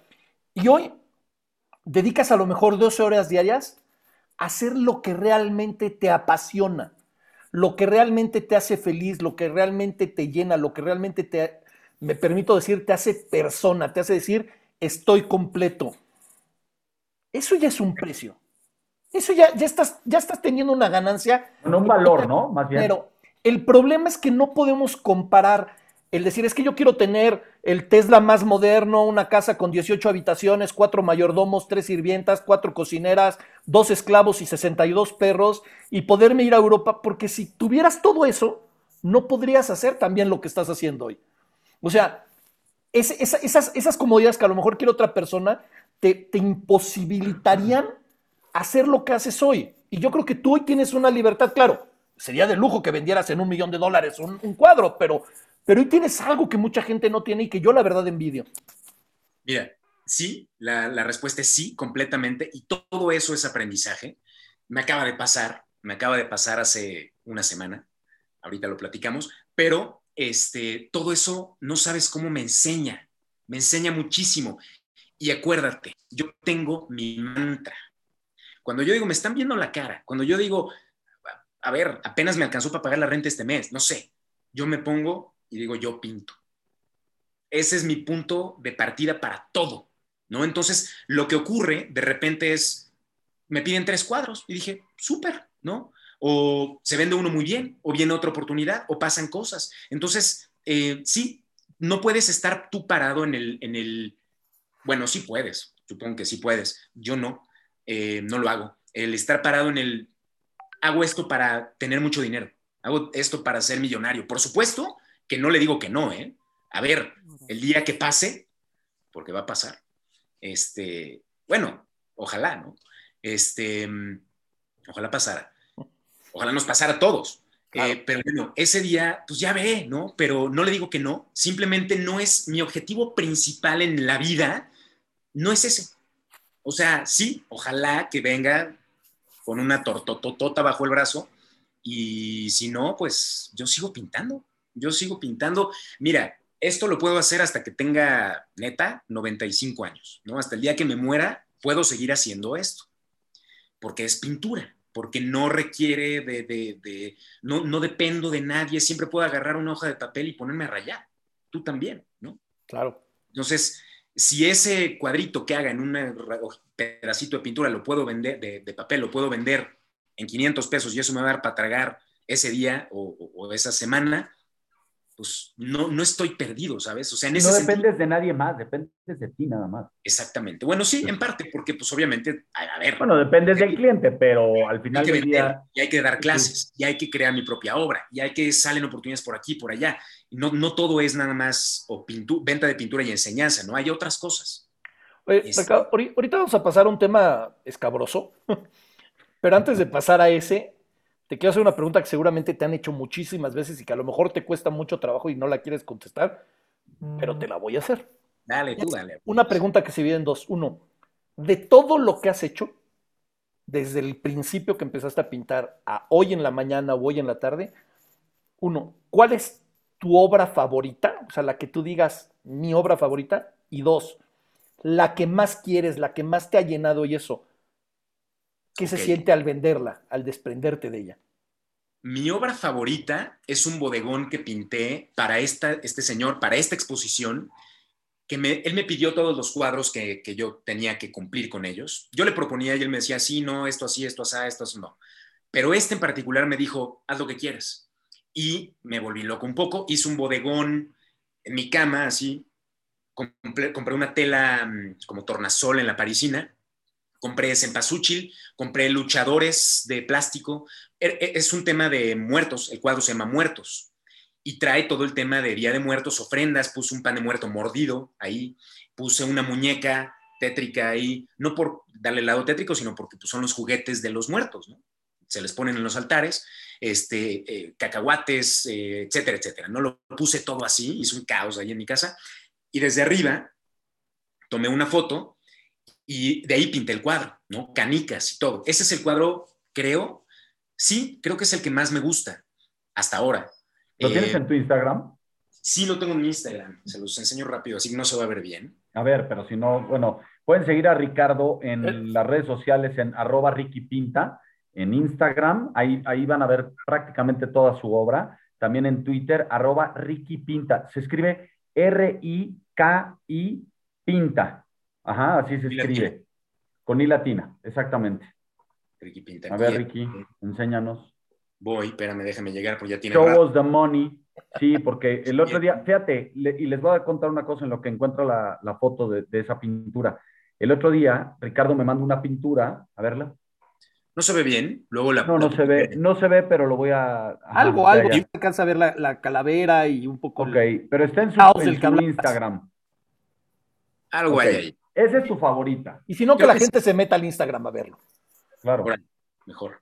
Este, pero, híjole, es bien difícil esa, esa respuesta. Sí, sí es complicada. Va, te digo, va a sonar muy ay, güey. Pero un artista o un pintor, o supongo que un artista, es tan bueno o tan malo como su última obra. Entonces, si tú dices, ay, este es para mi primo que ni me va a pagar, se lo voy a regalar y lo quiere para un trabajo de la escuela, ¿no? Vamos a decir. Y tú haces una porquería, así rápido, eres, eres eso. La gente no se va a acordar de la obra maestra que hiciste 50 años atrás, se va a acordar de esa porquería que acabas de hacer. Entonces, hay mucho ahí de ti. Hay mucho ahí de ti. Entonces, y no hay un crítico más duro que tú mismo, ¿eh? Eso lo tengo clarísimo. O sea, puedes hacer el cuadro más padre, lo ah, terminas y dices, híjole, le faltó aquí, yo lo hubiera puesto acá. Tú eres el más duro contigo mismo, ¿no? Durísimo, sí, exactamente. Si hay algo que a mí no me gusta, no lo enseño, no lo entrego, es o me esperas o te lo vuelvo a hacer. Me ha pasado un par de veces que digo, no, no me convence, no está bien, no lo puedo entregar, no lo puedo entregar, se acabó. Pero, pero por ejemplo, ahorita este que, este que contabas, me imagino que por el momento de que iba a ser la primera exposición y que fue el que en el que tuviste más libertad y todo el proceso creativo para generarlo, te generó mucho, mucho, te, te, hizo sentir mucho. ¿Qué se siente al desprenderte? Esa es, la parte a la que voy, o sea, el, el agarrar y decir, es mi bebé, pero aparte es un bebé que tiene algo más quizás que los demás. No digo que sea menos bueno o, que los, los, otros sean menos buenos que ese, pero ese tiene algo más. Y te estás desprendiendo y hoy está quién sabe en dónde. Sí, sí se siente gacho. Em, más cuando yo no tenía experiencia, entonces de repente entregas y es, ay, ya se va, ya no lo voy a volver a ver, ¿no? Ya, este, a ver, si en un año se decolora el amarillo, no voy a poder verlo, ¿no? Este, no voy a poder arreglarlo, este, sí es una aprensión porque, hijo, y es lo que te digo, esta frase también es muy hippie, sí te tienes que enamorar. Si no te enamoras, si no te obsesionas, yo me pongo muy loco, no saben lo loco que me pongo. A veces me voy a dormir y estoy duro y dale, pensando en esa parte, es que no se ve bien, es que la luz no la puse bien. Hay veces que me paro, prendo la luz y lo veo tantito, según yo me imagino, fíjate, observo, me imagino y digo, creo que ya sé cómo lo voy a hacer y ya me duermo, ¿no? Pero eso es mucho, eso lo hago todo el tiempo, todo el tiempo, por obsesivo, ¿no? No por otra cosa. Y el desprenderte, pues sí, porque finalmente, eh, pues sí le entregaste todo, le metiste ahí toda la galleta y pues ahora es, ya no es tuyo, ¿no? Ya es de alguien más. Me acaba, a ver, tuve una experiencia muy gacha hace como un año menos, este tengo un alumno, o tenía un alumno, que fue de los primeros, empecé con la pandemia, empecé mis clases, y él empezó conmigo y super cuate, vive en, Estados, vive en Estados Unidos, super cuate, muy buena onda, y me decía, y me empezó a comprar cuadros, ¿no? Oye, mándame, mándame, es que quiero pintar igual que tú, entonces quiero hacerlo al mismo tiempo que tú, entonces mándamelo para ver cómo lo hiciste, y yo quiero reproducirlo. Y yo, pues sí, perfecto, qué padre, qué honor, y, órale. Entonces me compró varios cuadros. Hice uno que me pidió, de 2,70 por 1,20, que es un cuadro, 2,70, casi 3 metros, 1,20, o sea, es un cuadrote, y es una cantina. Están Pedro Infante, Lola Beltrán, La Doña, eh, eh, Negrete. Está Vicente Fernández. Y Cantinflas. Y atrás un mariachi, y aquí un cantinero, y las mesas, y están chupando una cantina y cantando, ¿no? Todos ahí. Ese cuadro son ocho retratos, nueve retratos. Es un trabajal y es un mural prácticamente. Este, entonces, yo lo mando a Estados Unidos muy orgulloso porque me gustó mucho. Dije, qué padre que este cuate lo va a tener. Em, y bueno, pasó el tiempo. Un amigo que también le doy clases, Víctor, que vive en Alemania, un día me dice, oye, ¿estás haciendo business con este cuate? Y yo no, pero él, esos cuadros que les mando, los quiere porque le hice dos igualitos de la cantina. Estos idénticos, que es una, eso no se debe de hacer éticamente a menos de que sea para el mismo cliente, porque no, puedes tener dos cuadros exactamente iguales para dos personas diferentes, no debe de ser, ¿no? Eh, porque son obras únicas, son obras de arte únicas, entonces no deberías hacerlo, pero para el mismo cliente sí, entonces quería una para, según él, para su restaurante y otro para la casa de otro tipo, no él, otra persona a quien supuestamente él le revendió los cuadros. Yo se los vendí bien, le dije, oye, este es mi precio, si tú los revendes, pues vas, ¿no? Eh, total, se los mando a Estados Unidos en un tubo de PVC enrollados, pesaba, mando, costó el envío como 4 mil, 5 mil pesos, no sé. Él lo pagó, obviamente. Este, el cliente paga los envíos. Em, y este, o si no, hay que meter ese costo en, el, precio. Como, las pizzas, como la pizza que te llega a tu casa. Este, entonces, bueno, total me dice Víctor, oye, güey, estás, estás haciendo unos eh, eh, business con este cuate. No, ¿por qué? Porque mira, lo vi medio raro, está este, como, como, que, es su, como que es su obra. Ay, güey. Me metí no a sus redes, sino en las del cliente al que le vendió. Di fácilmente con él.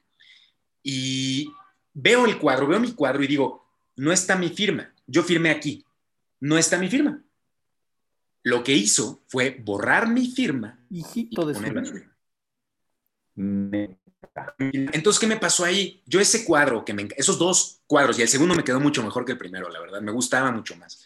Esos dos cuadros, todos los que le he mandado, ya no quiero saber nada de ellos, ya es así como ya no son míos, porque ya no son míos. Yo los pinté, pero ya no son míos, tienen otra firma. Este, pero qué, qué mal eso. No, y de ahí, al principio como que reaccioné muy leve, ¿no? Como que dije, güey, ya no lo vuelvas a hacer. Y luego entre que platiqué con mi hermano, con mis papás, con, mucha gente, me empecé a calentar la cabeza y dije, claro, güey, esto, es un, esto no es plagio, esto es robo, que es mucho peor. Claro. Y entonces eh, ya le dije, oye, se acabó. Había un proyecto, le iba a hacer una última cena que le quería, que le, que le iba a mandar, ya me Fue lo último. Fue como la última cena fue esa y este, le dije, oye, se acabó, no te quiero volver a ver, no te voy a demandar y eso, te deportan, este, no por eso, sino porque pues, no quiero estar yo cargando con eso, ¿no? De, abogados y que si yo y que no quiero eso, ¿no? Entonces, vete al carajo, oye, perdón, vaya, se deshizo, no, culpas, cerró sus redes, me dijo, no vuelvo a tocar un pincel en mi vida, horrible, horrible, así un desenlace terrible, Yo le hubiera dicho que sí, que juntara todos los pinceles y cuando ya estuviera así como tan bache así de unos 5 seis. Ah, tío, tío, tío, tío, tío. Le digo que, que, disponga de ellos. Así que pinte algo con eso. Oye, te voy a decir una cosa. Es que. Lo que voy es que esto, nada más para cerrar el comentario, esos cuadros ya para mí no existen, tienen un un terrible y es una experiencia que de ser mis hijos, como dices, de repente es, no quiero volver a saber de ti, de esos cuadros en mi vida, ¿no?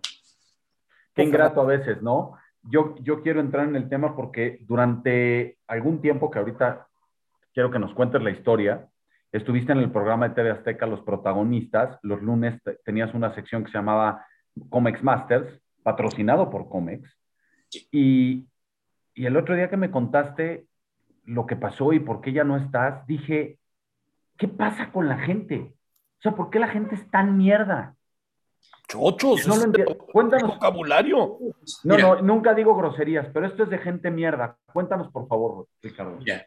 Y a ver, todo esto tiene que ver con un tema de aprendizaje. Ese es el aprendizaje. Y yo lo hago mucho analogía de todo esto que pasa con cuando pintas un cuadro.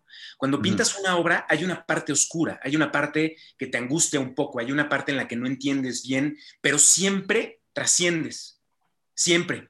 Yo es lo que les digo a mis alumnos, no te preocupes, yo sé que ahorita estás angustiado porque no te gusta lo que estás pintando, dale chance, vas a ver la luz y te lo juro que se devela el tesoro, en serio. Entonces, bueno, todas estas cosas que me han pasado, lo que les digo de la firma, lo que les digo del el curador que, me, que abusó un poco, ¿no? También, y que luego se pasó con otras cosas, pero bueno, da igual. Todo eso es aprendizaje. ¿Y qué pasó? Hace, empieza la pandemia también, me busca una persona de ventas de TV Azteca, y me dice, oye, Ricky, pues estamos viendo tu Instagram, nos gusta mucho y pues veo lo que pones, me gusta mucho el deporte, sé de deporte, entonces, a ver, Comex, antes estaba en ESPN, nos lo trajimos, Comex Masters se llama, nos lo trajimos a TV Azteca y ahora lo vamos a hacer aquí con Sague, Martinoli Luis García, tipazos, la verdad. Increíbles, todas las personas del talento y de la producción, de verdad, mil gracias y gente espectacular, me trataron siempre súper bien.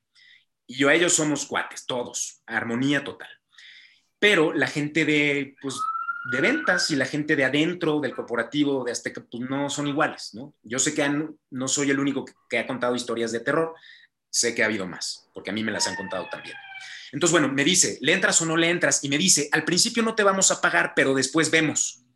Yo, por supuesto, a ver, me vale, ¿cómo va? ¡Pum!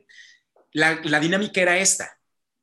Estamos en el programa, solo los lunes, cada, a ver, cómics una marca de pinturas, patrocina el programa de los protagonistas. Entonces, los lunes no se llaman los protagonistas, los lunes se llama Comics Masters. Ah, por cierto, también la gente de Comics, excelente, de verdad, me apoyaron de pe a pa, estuvieron conmigo todo el tiempo. También muchísimas gracias. La gente de Comics y la gente de producción y talento de Azteca, genial.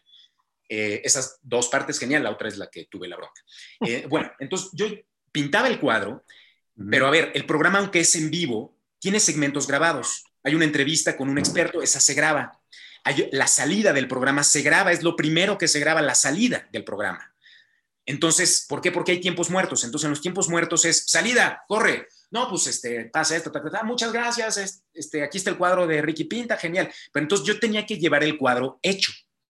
Lo pintaba la prima, es decir, lo pintaba en una sentada, pero lo pintaba en la mañana en mi casa yo llegaba al programa de Tebasteca a, eh, a pintar lo más que pudiera y había veces que el, cuadro lo llevaba tres cuartos terminado y nada más lo terminaba ahí rápido al final.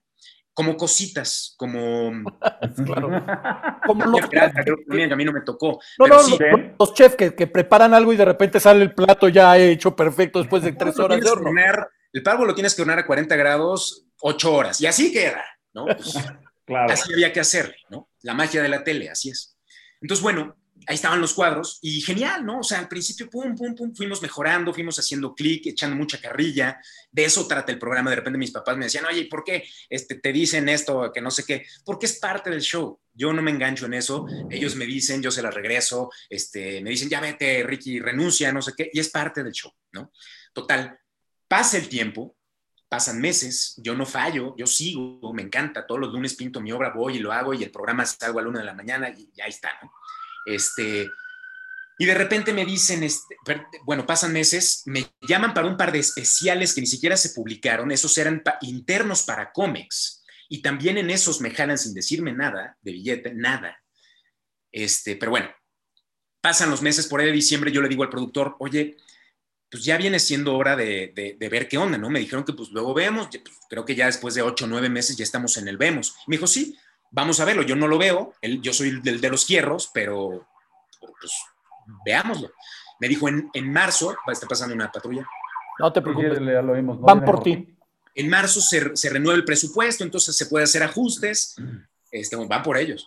Y este, y este, y vemos, ¿no? Total, llega la fecha y no pasa nada. Hay otro especial más en abril y no pasa nada. Yo ya, a ver, ya pasamos el año y le digo al productor, oye, ya, o sea, ¿con quién lo veo? No, pues a ver, mira, vete con esta gente de ventas, una chava, que no fue la que hizo el deal conmigo, fue otra, bueno, más bien fue otro, a él, al que hizo el deal conmigo, creo que ya ni está en Azteca, ¿no? Este, entonces esta chava, pues le escribo, medio me pela, medio no, ah, lo vemos, sí, este, yo le mando una propuesta, no era decir nada más, dame chichi, no, o sea, yo le hice una propuesta de, a ver, yo quiero esto, esto y esto, y yo les doy esto y esto y esto por esto. Y la verdad era algo bastante, eh, ¿cómo se dice?, simbólico. Eh, algo, a ver, para un programa patrocinado por una marca, en donde yo estoy regalándote una obra a la semana. esa era mi pregunta, ¿qué pasaba con los cuadros? ¿Quién se los quedaba? Los cuadros se los queda Comex y los regala a la gente. Está padrísimo, está increíble, me encanta la dinámica. ¿no? Pero el pintor, pues, oye, güey, dale mil pesos por cuadro a este güey, o sea, mil, ¿no? Por lo menos el rato que... Para el material. ¿no? Lo que sea. Para el material, para, la gasolina, para... ¿No? O sea, no, y no, no pedí eso, pedí más, pero quiero decir, em, hay forma, ¿no? Hay forma de decir, pues, güey, tienes que tomar en cuenta que si este señor viene todos los días a limpiar los pisos, pues no, tienes que pagarle, güey. Si este señor viene a manejar la cámara todos los días, tienes que pagarle. Si este señor sale a cuadro todos los días, tienes que pagarle. Ok. Claro. Total, eh, me ignora, me ignora, me ignora, me dice, mándame la propuesta, se la mando, pasa un mes, me dice, le dije, ¿qué onda? Ay, vuélvemela a mandar. Así, ese tipo de cosas. Entonces, yo llegó un momento en que dije, pasaron tres, cuatro meses y dije, ya no puedo más, ¿no? Yo tenía el contacto con el cliente también, entonces le escribo directo al cliente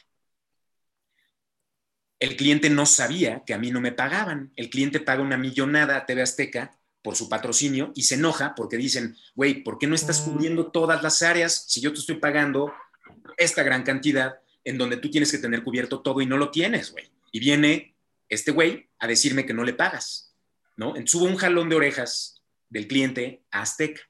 Azteca se enoja conmigo, la gente de ventas, quiero decir. Todavía. Exacto, exacto es que tú dijiste que no se te iba a pagar. Yo dije, a ver, ok, pon tú que sí, que no fue así, porque yo dije, a ver, no yo dije, el deal fue, más adelante vemos, en primer lugar, pero pon tú que no, pon tú que el deal hubiera sido, eh, no te vamos a pagar. Después de año y medio, no importa, ya hay que verlo, ya hay que formalizarlo, ¿no? A fuerzas, porque hasta creo que es ilegal eso incluso, como sea, no quiero meter en esos temas, pero, este, em, total, cuando ya hay presión del cliente, porque el cliente me apoya, porque ellos han visto mi trabajo y yo he sido con ellos, hubo una, les hice también un, favor por ahí, me pidieron una obra para una persona que falleció, ah. y, hubo ahí como un tema de buen rollo con, con ellos, con Comex, ¿no? Entonces ellos me apoyaron, me dijeron, güey, Azteca, atiende esto, güey, ¿no? Azteca se enoja porque no tiene presupuesto para mí. De esos 30 millones de pesos no hay un peso para mí. No, mames. Lo entiendo, lo entiendo, ¿sabes por qué? Porque lo asignan, lo asignan. Y yo no estoy en el plan de los asignados. Pero, no, pero no, no, no. Pero desde donde le rasca. O lo que yo le dije al productor fue, güey, si no me puedes pagar con dinero, ¿por qué no me presentas a la gente de la fundación que compre el arte? Tal vez ahí consigo un buen deal y tal vez hago una venta al mes buena. Y con eso te dejo de dar lata, ¿no? Dame trabajo y yo agradezco eso. No se les prendió el foco. Total, me habla un día muy enojado una persona de ventas y me dice, es que esto, no sé qué, y además sé que estás vendiendo cuadros adentro de Azteca. Y sí, vendí como cinco o seis cuadros en un año, en año y medio. Y cuadros ojalá fueran de 30 mil pesos, fueron cuadros de, yo se los vendía a precio cuate, se los vendía en cuatro, cinco, tres, así, ¿no? Pero además eso no, está prohibido. ¿Qué, tiene, además, ¿qué tiene que ver? Y yo lo que le dije fue, a ver, güey, pues eso vivo, o sea... Eh, ¿por qué estás peleado con eso? ¿Qué crees que yo estoy abusando de mi posición para, además de pedirte dinero, además estoy vendiendo? No, o sea, no es abuso, es, es lo que hago, de eso, vivo. Total.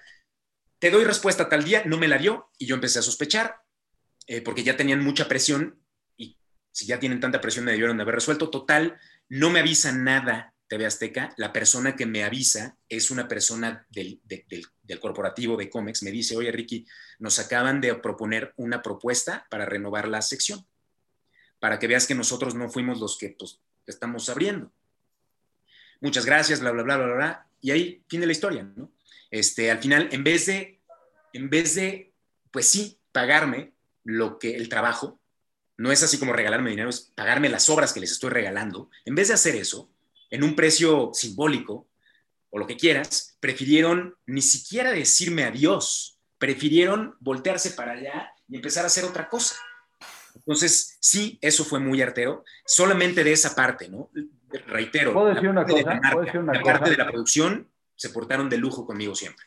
Yo trabajé en TV Azteca cuando salí de la carrera. Estuve seis meses sin que me pagaran un peso. Eh, se atravesó la época navideña y mi aguinaldo fue un pavo Parson. la gente de TV Azteca es una mierda de gente. Todos son unos pinches miserables, empezando desde el de arriba.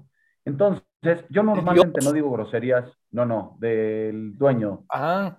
Yo normalmente no digo groserías en este programa, ajá, pero que chinguen a su madre todos los que trabajan para este güey y que hacen ese tipo de cosas y ese tipo de prácticas. Eso no se hace. ¿sabes cuál fue mi, sabes cuál fue mi aprendizaje? Primero, obvio, me enojé. Luego dije, a ver, güey, yo también fluí ahí, también este, la gente me vio, la gente vio lo que pinté. Le regalaron un cuadro de Manny Pacquiao, que nunca dijeron que yo lo pinté, pero le regalaron un cuadro a Manny Pacquiao. Manny Pacquiao tiene, tal vez en la basura, tal vez ya lo tiró, pero se lo dieron en las manos, un cuadro que yo Nunca sabes, nunca sabes, a lo mejor lo tiene colgado en su sala, cabrón. Entonces, bueno. creo, que tiene la firma de tu cuate de Estados Unidos. Eso ya sería el colmo, güey. Y al final, ¿sabes qué?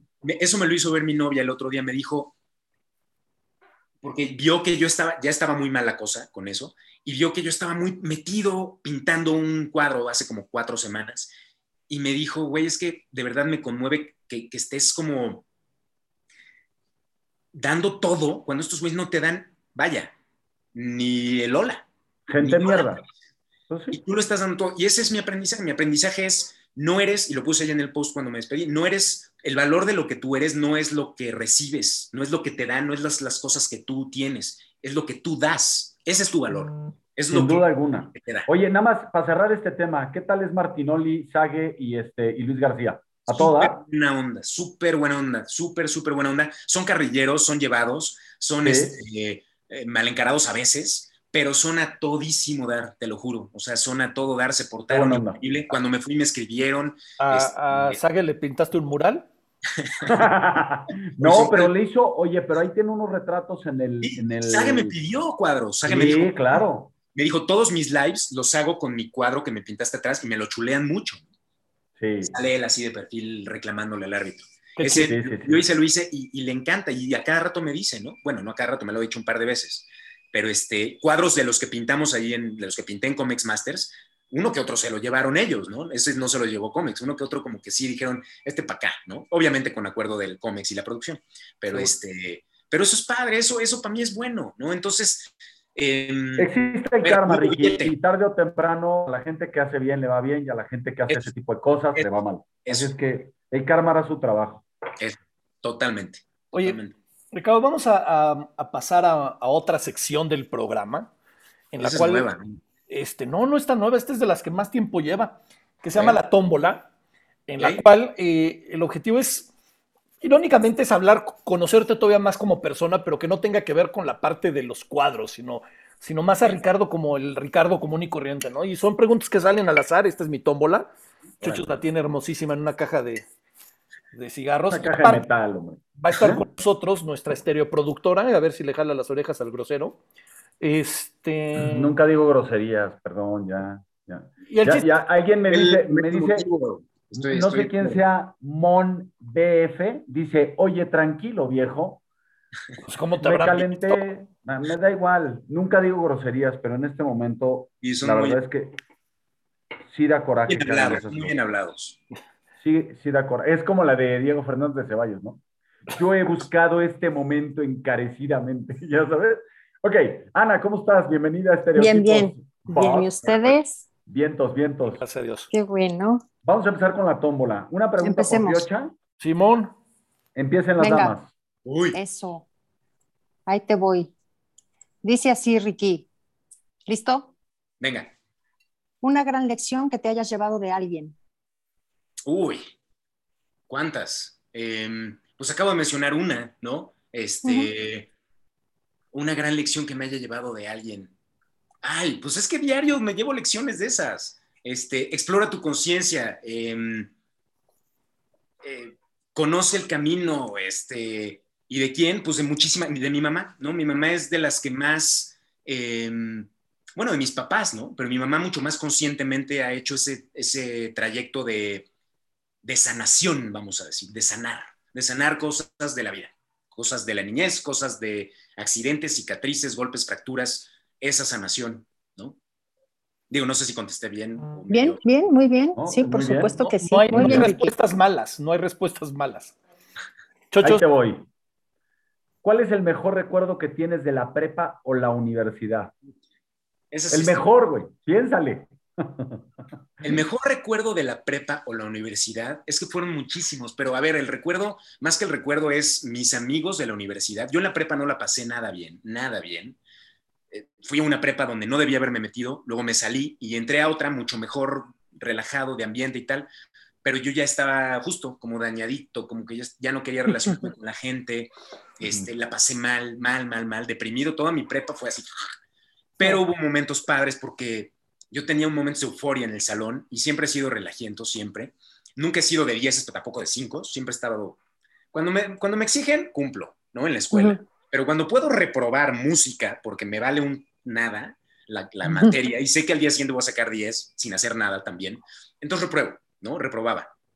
A propósito, había meses que yo decía, hoy no voy a hacer nada, así no voy a tomar un maldito apunte de nada, porque voy a reprobar, no importa. Pero bueno, este, sí, en la prepa, pues la libertad un poco de tener puerta abierta por primera vez en mi vida. Mi papá sí está viendo esta, se a enojar ¿Quién lo está viendo? Si lo está viendo. Yo había había a veces que me llevaba a mi papá y yo decía, pues es puerta abierta. Entraba a clase de 7 y a las 8, ay, creo que A ya voy desayunar. a PlayStation a mi casa y me regresaba. Había veces que lo hacía, ¿no? Y tenía faltas en todo, pero yo, a ver, sabía mi límite de faltas, entonces no lo superaba. Me quedaba, si era 16 el número de faltas, yo en 15, ya, ahí estoy. Y cumplía con todo. ¿eh? Pero el día que mi papá se enteró que estaba haciendo eso, me puso un mega regañón, como pocos, ¿eh? Como pocos, porque para mi papá no era tan importante sacar dieces, pero era muy importante la disciplina Cumplir, de ¿no? cumplir, de ir, de llegar temprano, de, de Ujú. hacer lo que hay que hacer, ¿no? O sea, eso Ujú. sí, muy. Pero el 10 nunca, mis papás nunca fueron de exigirme puro 10, no, jamás. Me decían, güey, aprende, échale ganas, tal, pero no- tampoco seas abusivo, ¿no? Entonces, bueno, y de la universidad, amigos, fiestas, ¿cuántas quieres? Todas. Eh, mucho relajo, muy desenfrenado. Este, con mis amigos más cercanos hicimos una bola gigantesca entre todos los de la universidad. Fue la mejor etapa de mi vida en plan de relajo. Y las fiestas no era fiesta de una bolita. La fiesta de una bolita se volvía en fiesta de todos, ¿no? Y había fiestas que llamábamos fiestas de destrucción. Entonces, la fiesta de destrucción no les quiero contar demasiado. Llegaba el hooligan, ¿no? Casi, casi era de, pues sí, sí. Y veíamos dónde, ¿no? Tampoco era de llegar a casa de mi amiga fulanita y destruirla, no. Pero veíamos dónde podíamos pasarnos de lanza un poquito. Y bueno, esa, eso creo que es así como el- los mejores recuerdos de aquellas épocas. Qué padre. bien, qué bien. Tío, Una, una pregunta nueva de la tómbola, esta nunca se la hemos hecho a nadie. A ver. ¿Qué prenda de ropa crees que sobra en el planeta?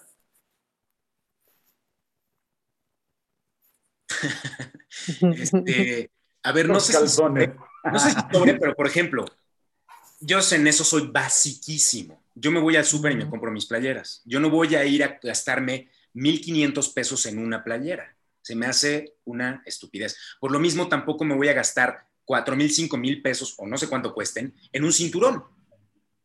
No, o sea, no. No me voy a gastar ni mil pesos en un cinturón. Y ¿Traes un tampoco- mecate o qué? no, güey, un cinturón de Un 500 cordoncito. pesos, un buen cinturón de 500 pesos, un buen cinturón, no sé ni cuánto cuesten, tengo años con el mismo cinturón, la verdad. este, de, uso diario. Si ya es para el traje y tal, pues sí, igual ahí le metes tantito más, pero ya, o sea, y los calcetines. Los calcetines, yo no entiendo a la gente que de verdad paga dos mil pesos por unos calcetines. Son para los pies, güey. O sea, Pero es que entre el zapato y el pantalón, mi querido. Es el detalle de el detalle de distinción. Pues, como yo no soy distinguido, no me importa. Oh, qué fue. no es que sobren, son necesarias las esas pero sobre, invertirle, para mí, ¿no? Sí. Ya luego se les hacen hoyos muy rápido, eso sí. Eso también. No comprar, no comprar de los buenos. Qué bien. Ana, ¿tienes preparado algo para, para Ricardo? Sí, señor. Aquí vienen mis palabras. Ahí te voy, Ricky. Te voy a decir unas palabras y tú vas a contestar lo primero que te venga en mente, ¿ok? Ok. Órale, empiezo. Cambio. Todo el tiempo. Talento. Necesario. Amarillo. No me encanta. Arte. Para siempre. Pérdida. Parte del cambio. Una película. El exorcista. Una canción. Comfortably Numb de Pink Floyd. Bien. Un antojo. Conejito de chocolate. qué rico. Muy bien, el tío va, a decir sí. bien. En, la Turín de aquí de universidad te, venden el kilo en, tasajado, así en cachos, de, conejito de chocolate. Lo he hecho dos veces. Uf, pues una joya. Yo todos los días me como uno. Hoy me comí uno al mediodía después de comer, es mi postre. Mira, ahí está. ahí está. La mejor golosina. Eh, en, estereotipos creo que es el postre oficial, ¿eh? sí, sí, nos fascina, nos encanta. Ya, ¿Ya, ¿Ya estuvo las preguntas, Ana? Digo, las palabras. Sí, tío, sí, ya terminé. Por una cuestión técnica no tenemos la pregunta como tal, pero te cuento, este, Ricardo, nosotros tenemos una sección que es la pregunta enlazada en lo cual es, el chiste es, el invitado de la semana pasada deja una pregunta para ti y tú le tienes que hacer una pregunta al próximo invitado, sin saber quién es. Ok. Y así empezamos. La pregunta es, ¿qué pregunta le quieres hacer al próximo invitado o invitada?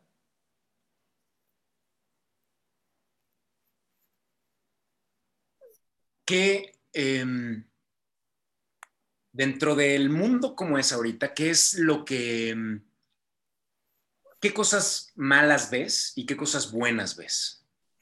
Muy random, pero creo que eso nos puede dar una perspectiva de quién es la persona, ¿no? De, cómo es, lo dicho. Sí. Totalmente. Y aunque no, no la vas a escuchar, te la voy a leer la pregunta que dejó la semana pasada Gilda Valadez, que es psicoterapeuta. Su pregunta es, tres cosas que te llevarías de esta vida a la siguiente.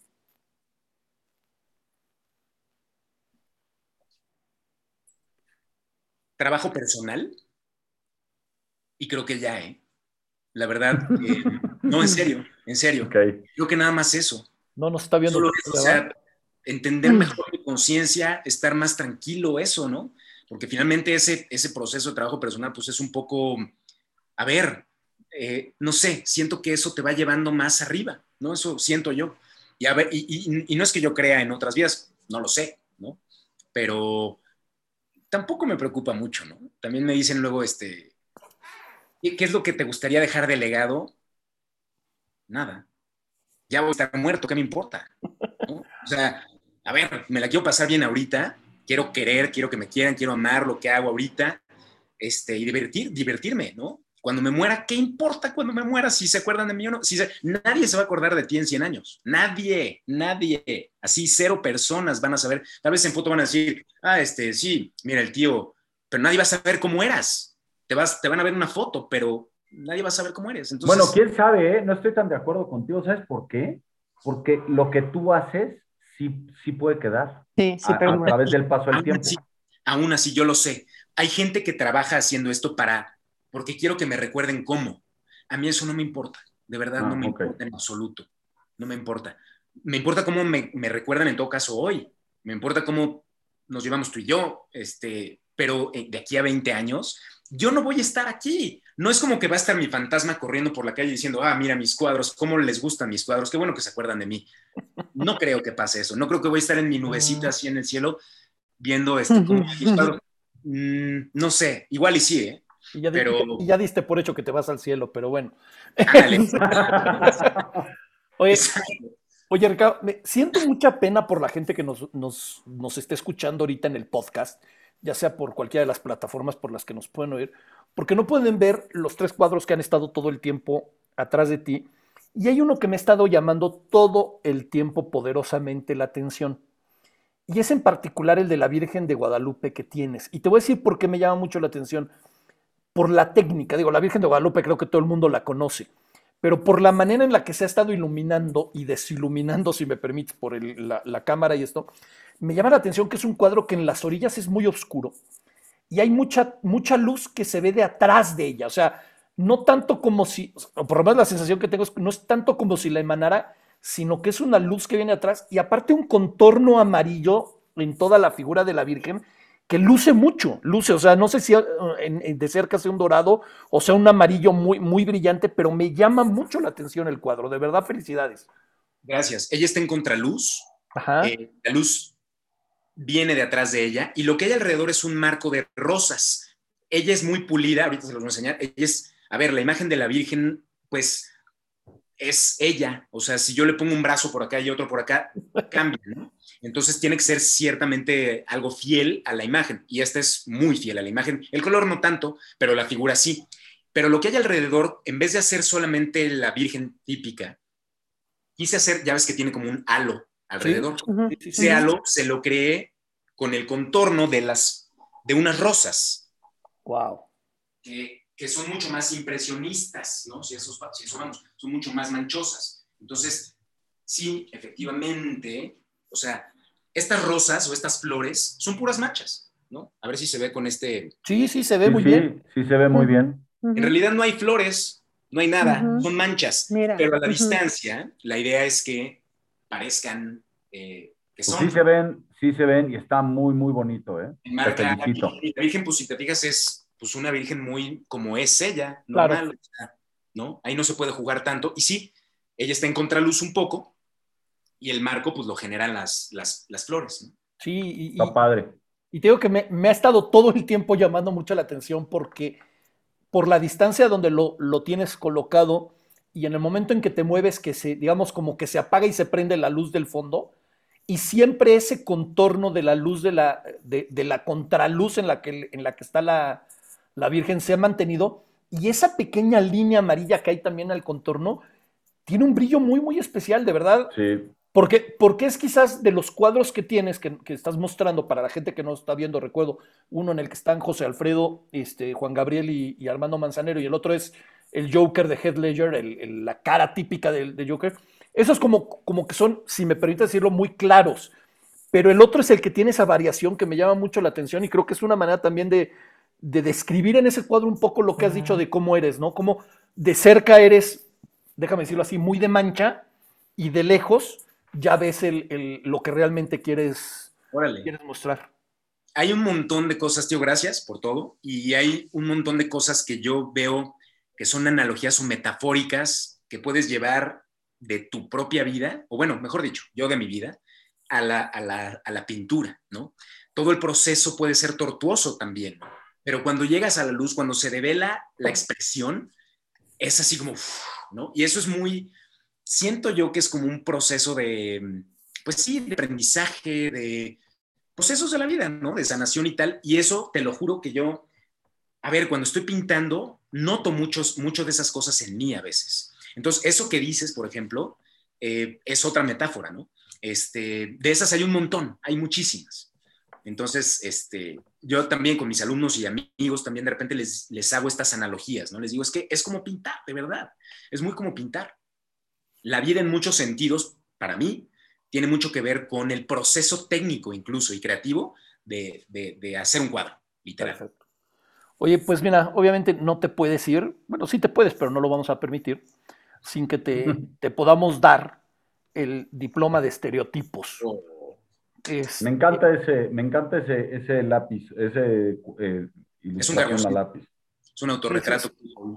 Muchas gracias. No sé, no sé si le alcanzas a leer, pero para la gente, sobre todo que nos esté escuchando, lo voy a leer.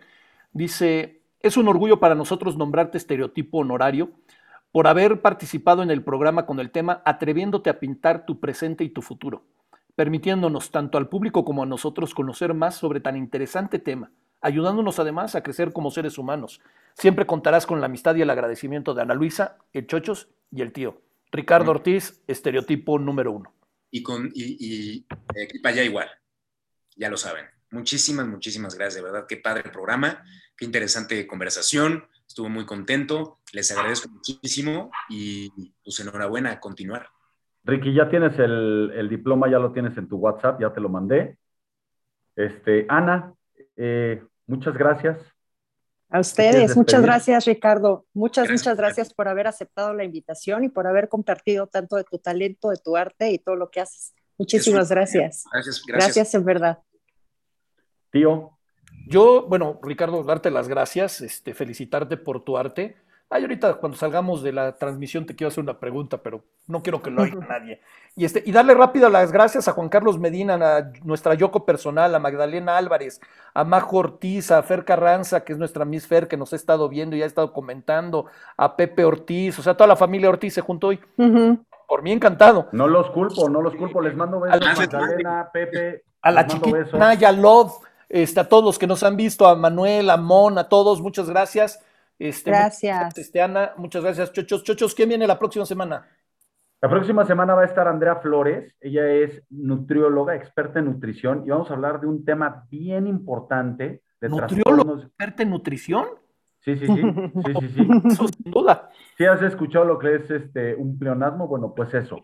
Este, Vamos a hablar de trastornos alimenticios eh, y sobre todo en, adolescentes, que es un tema que, nos, que nos preocupa y nos ocupa mucho. Yo te quiero dar las gracias también, Ricardo, por haber aceptado la invitación, por habernos regalado tu tiempo, regalarnos tu conocimiento y tu historia. La verdad que qué bonito, qué bonito lo estás haciendo y te felicito mucho. Muchas gracias. Gracias, gracias a ustedes. Es un honor, de verdad. Te manda saludos Carol Angarica, Ricky. Ok, muchas gracias. Nos vemos, nos vemos el próximo jueves. ¿Mande? No, que yo dije que si a los demás no nos manda saludos, claro. No, es que dice que es alumna de él, entonces pues, lo manda a saludar. Y, sí. Pues claro, todos los jueves te conviertes en alumna nuestra también. también. Nos vemos. Este, este era el, horario de la clase. Ok, ok. Sí, Ricardo, Ricardo cambió su clase para estar con nosotros, lo cual le agradecemos enormemente. Gracias, también. Los esperamos el próximo jueves a las 7 de la noche aquí en Facebook Live en Estereotipos. Mañana pueden ver nuestro programa o lo pueden escuchar ya sea en YouTube o en Spotify o en iHeartRadio o en Apple Podcast. Apple Podcast. Los esperamos la próxima. Programa, coméntenlo, denle like, suscríbanse, compártanlo, hagamos comunidad. Nos vemos el próximo jueves. Gracias. Hasta la próxima. Gracias.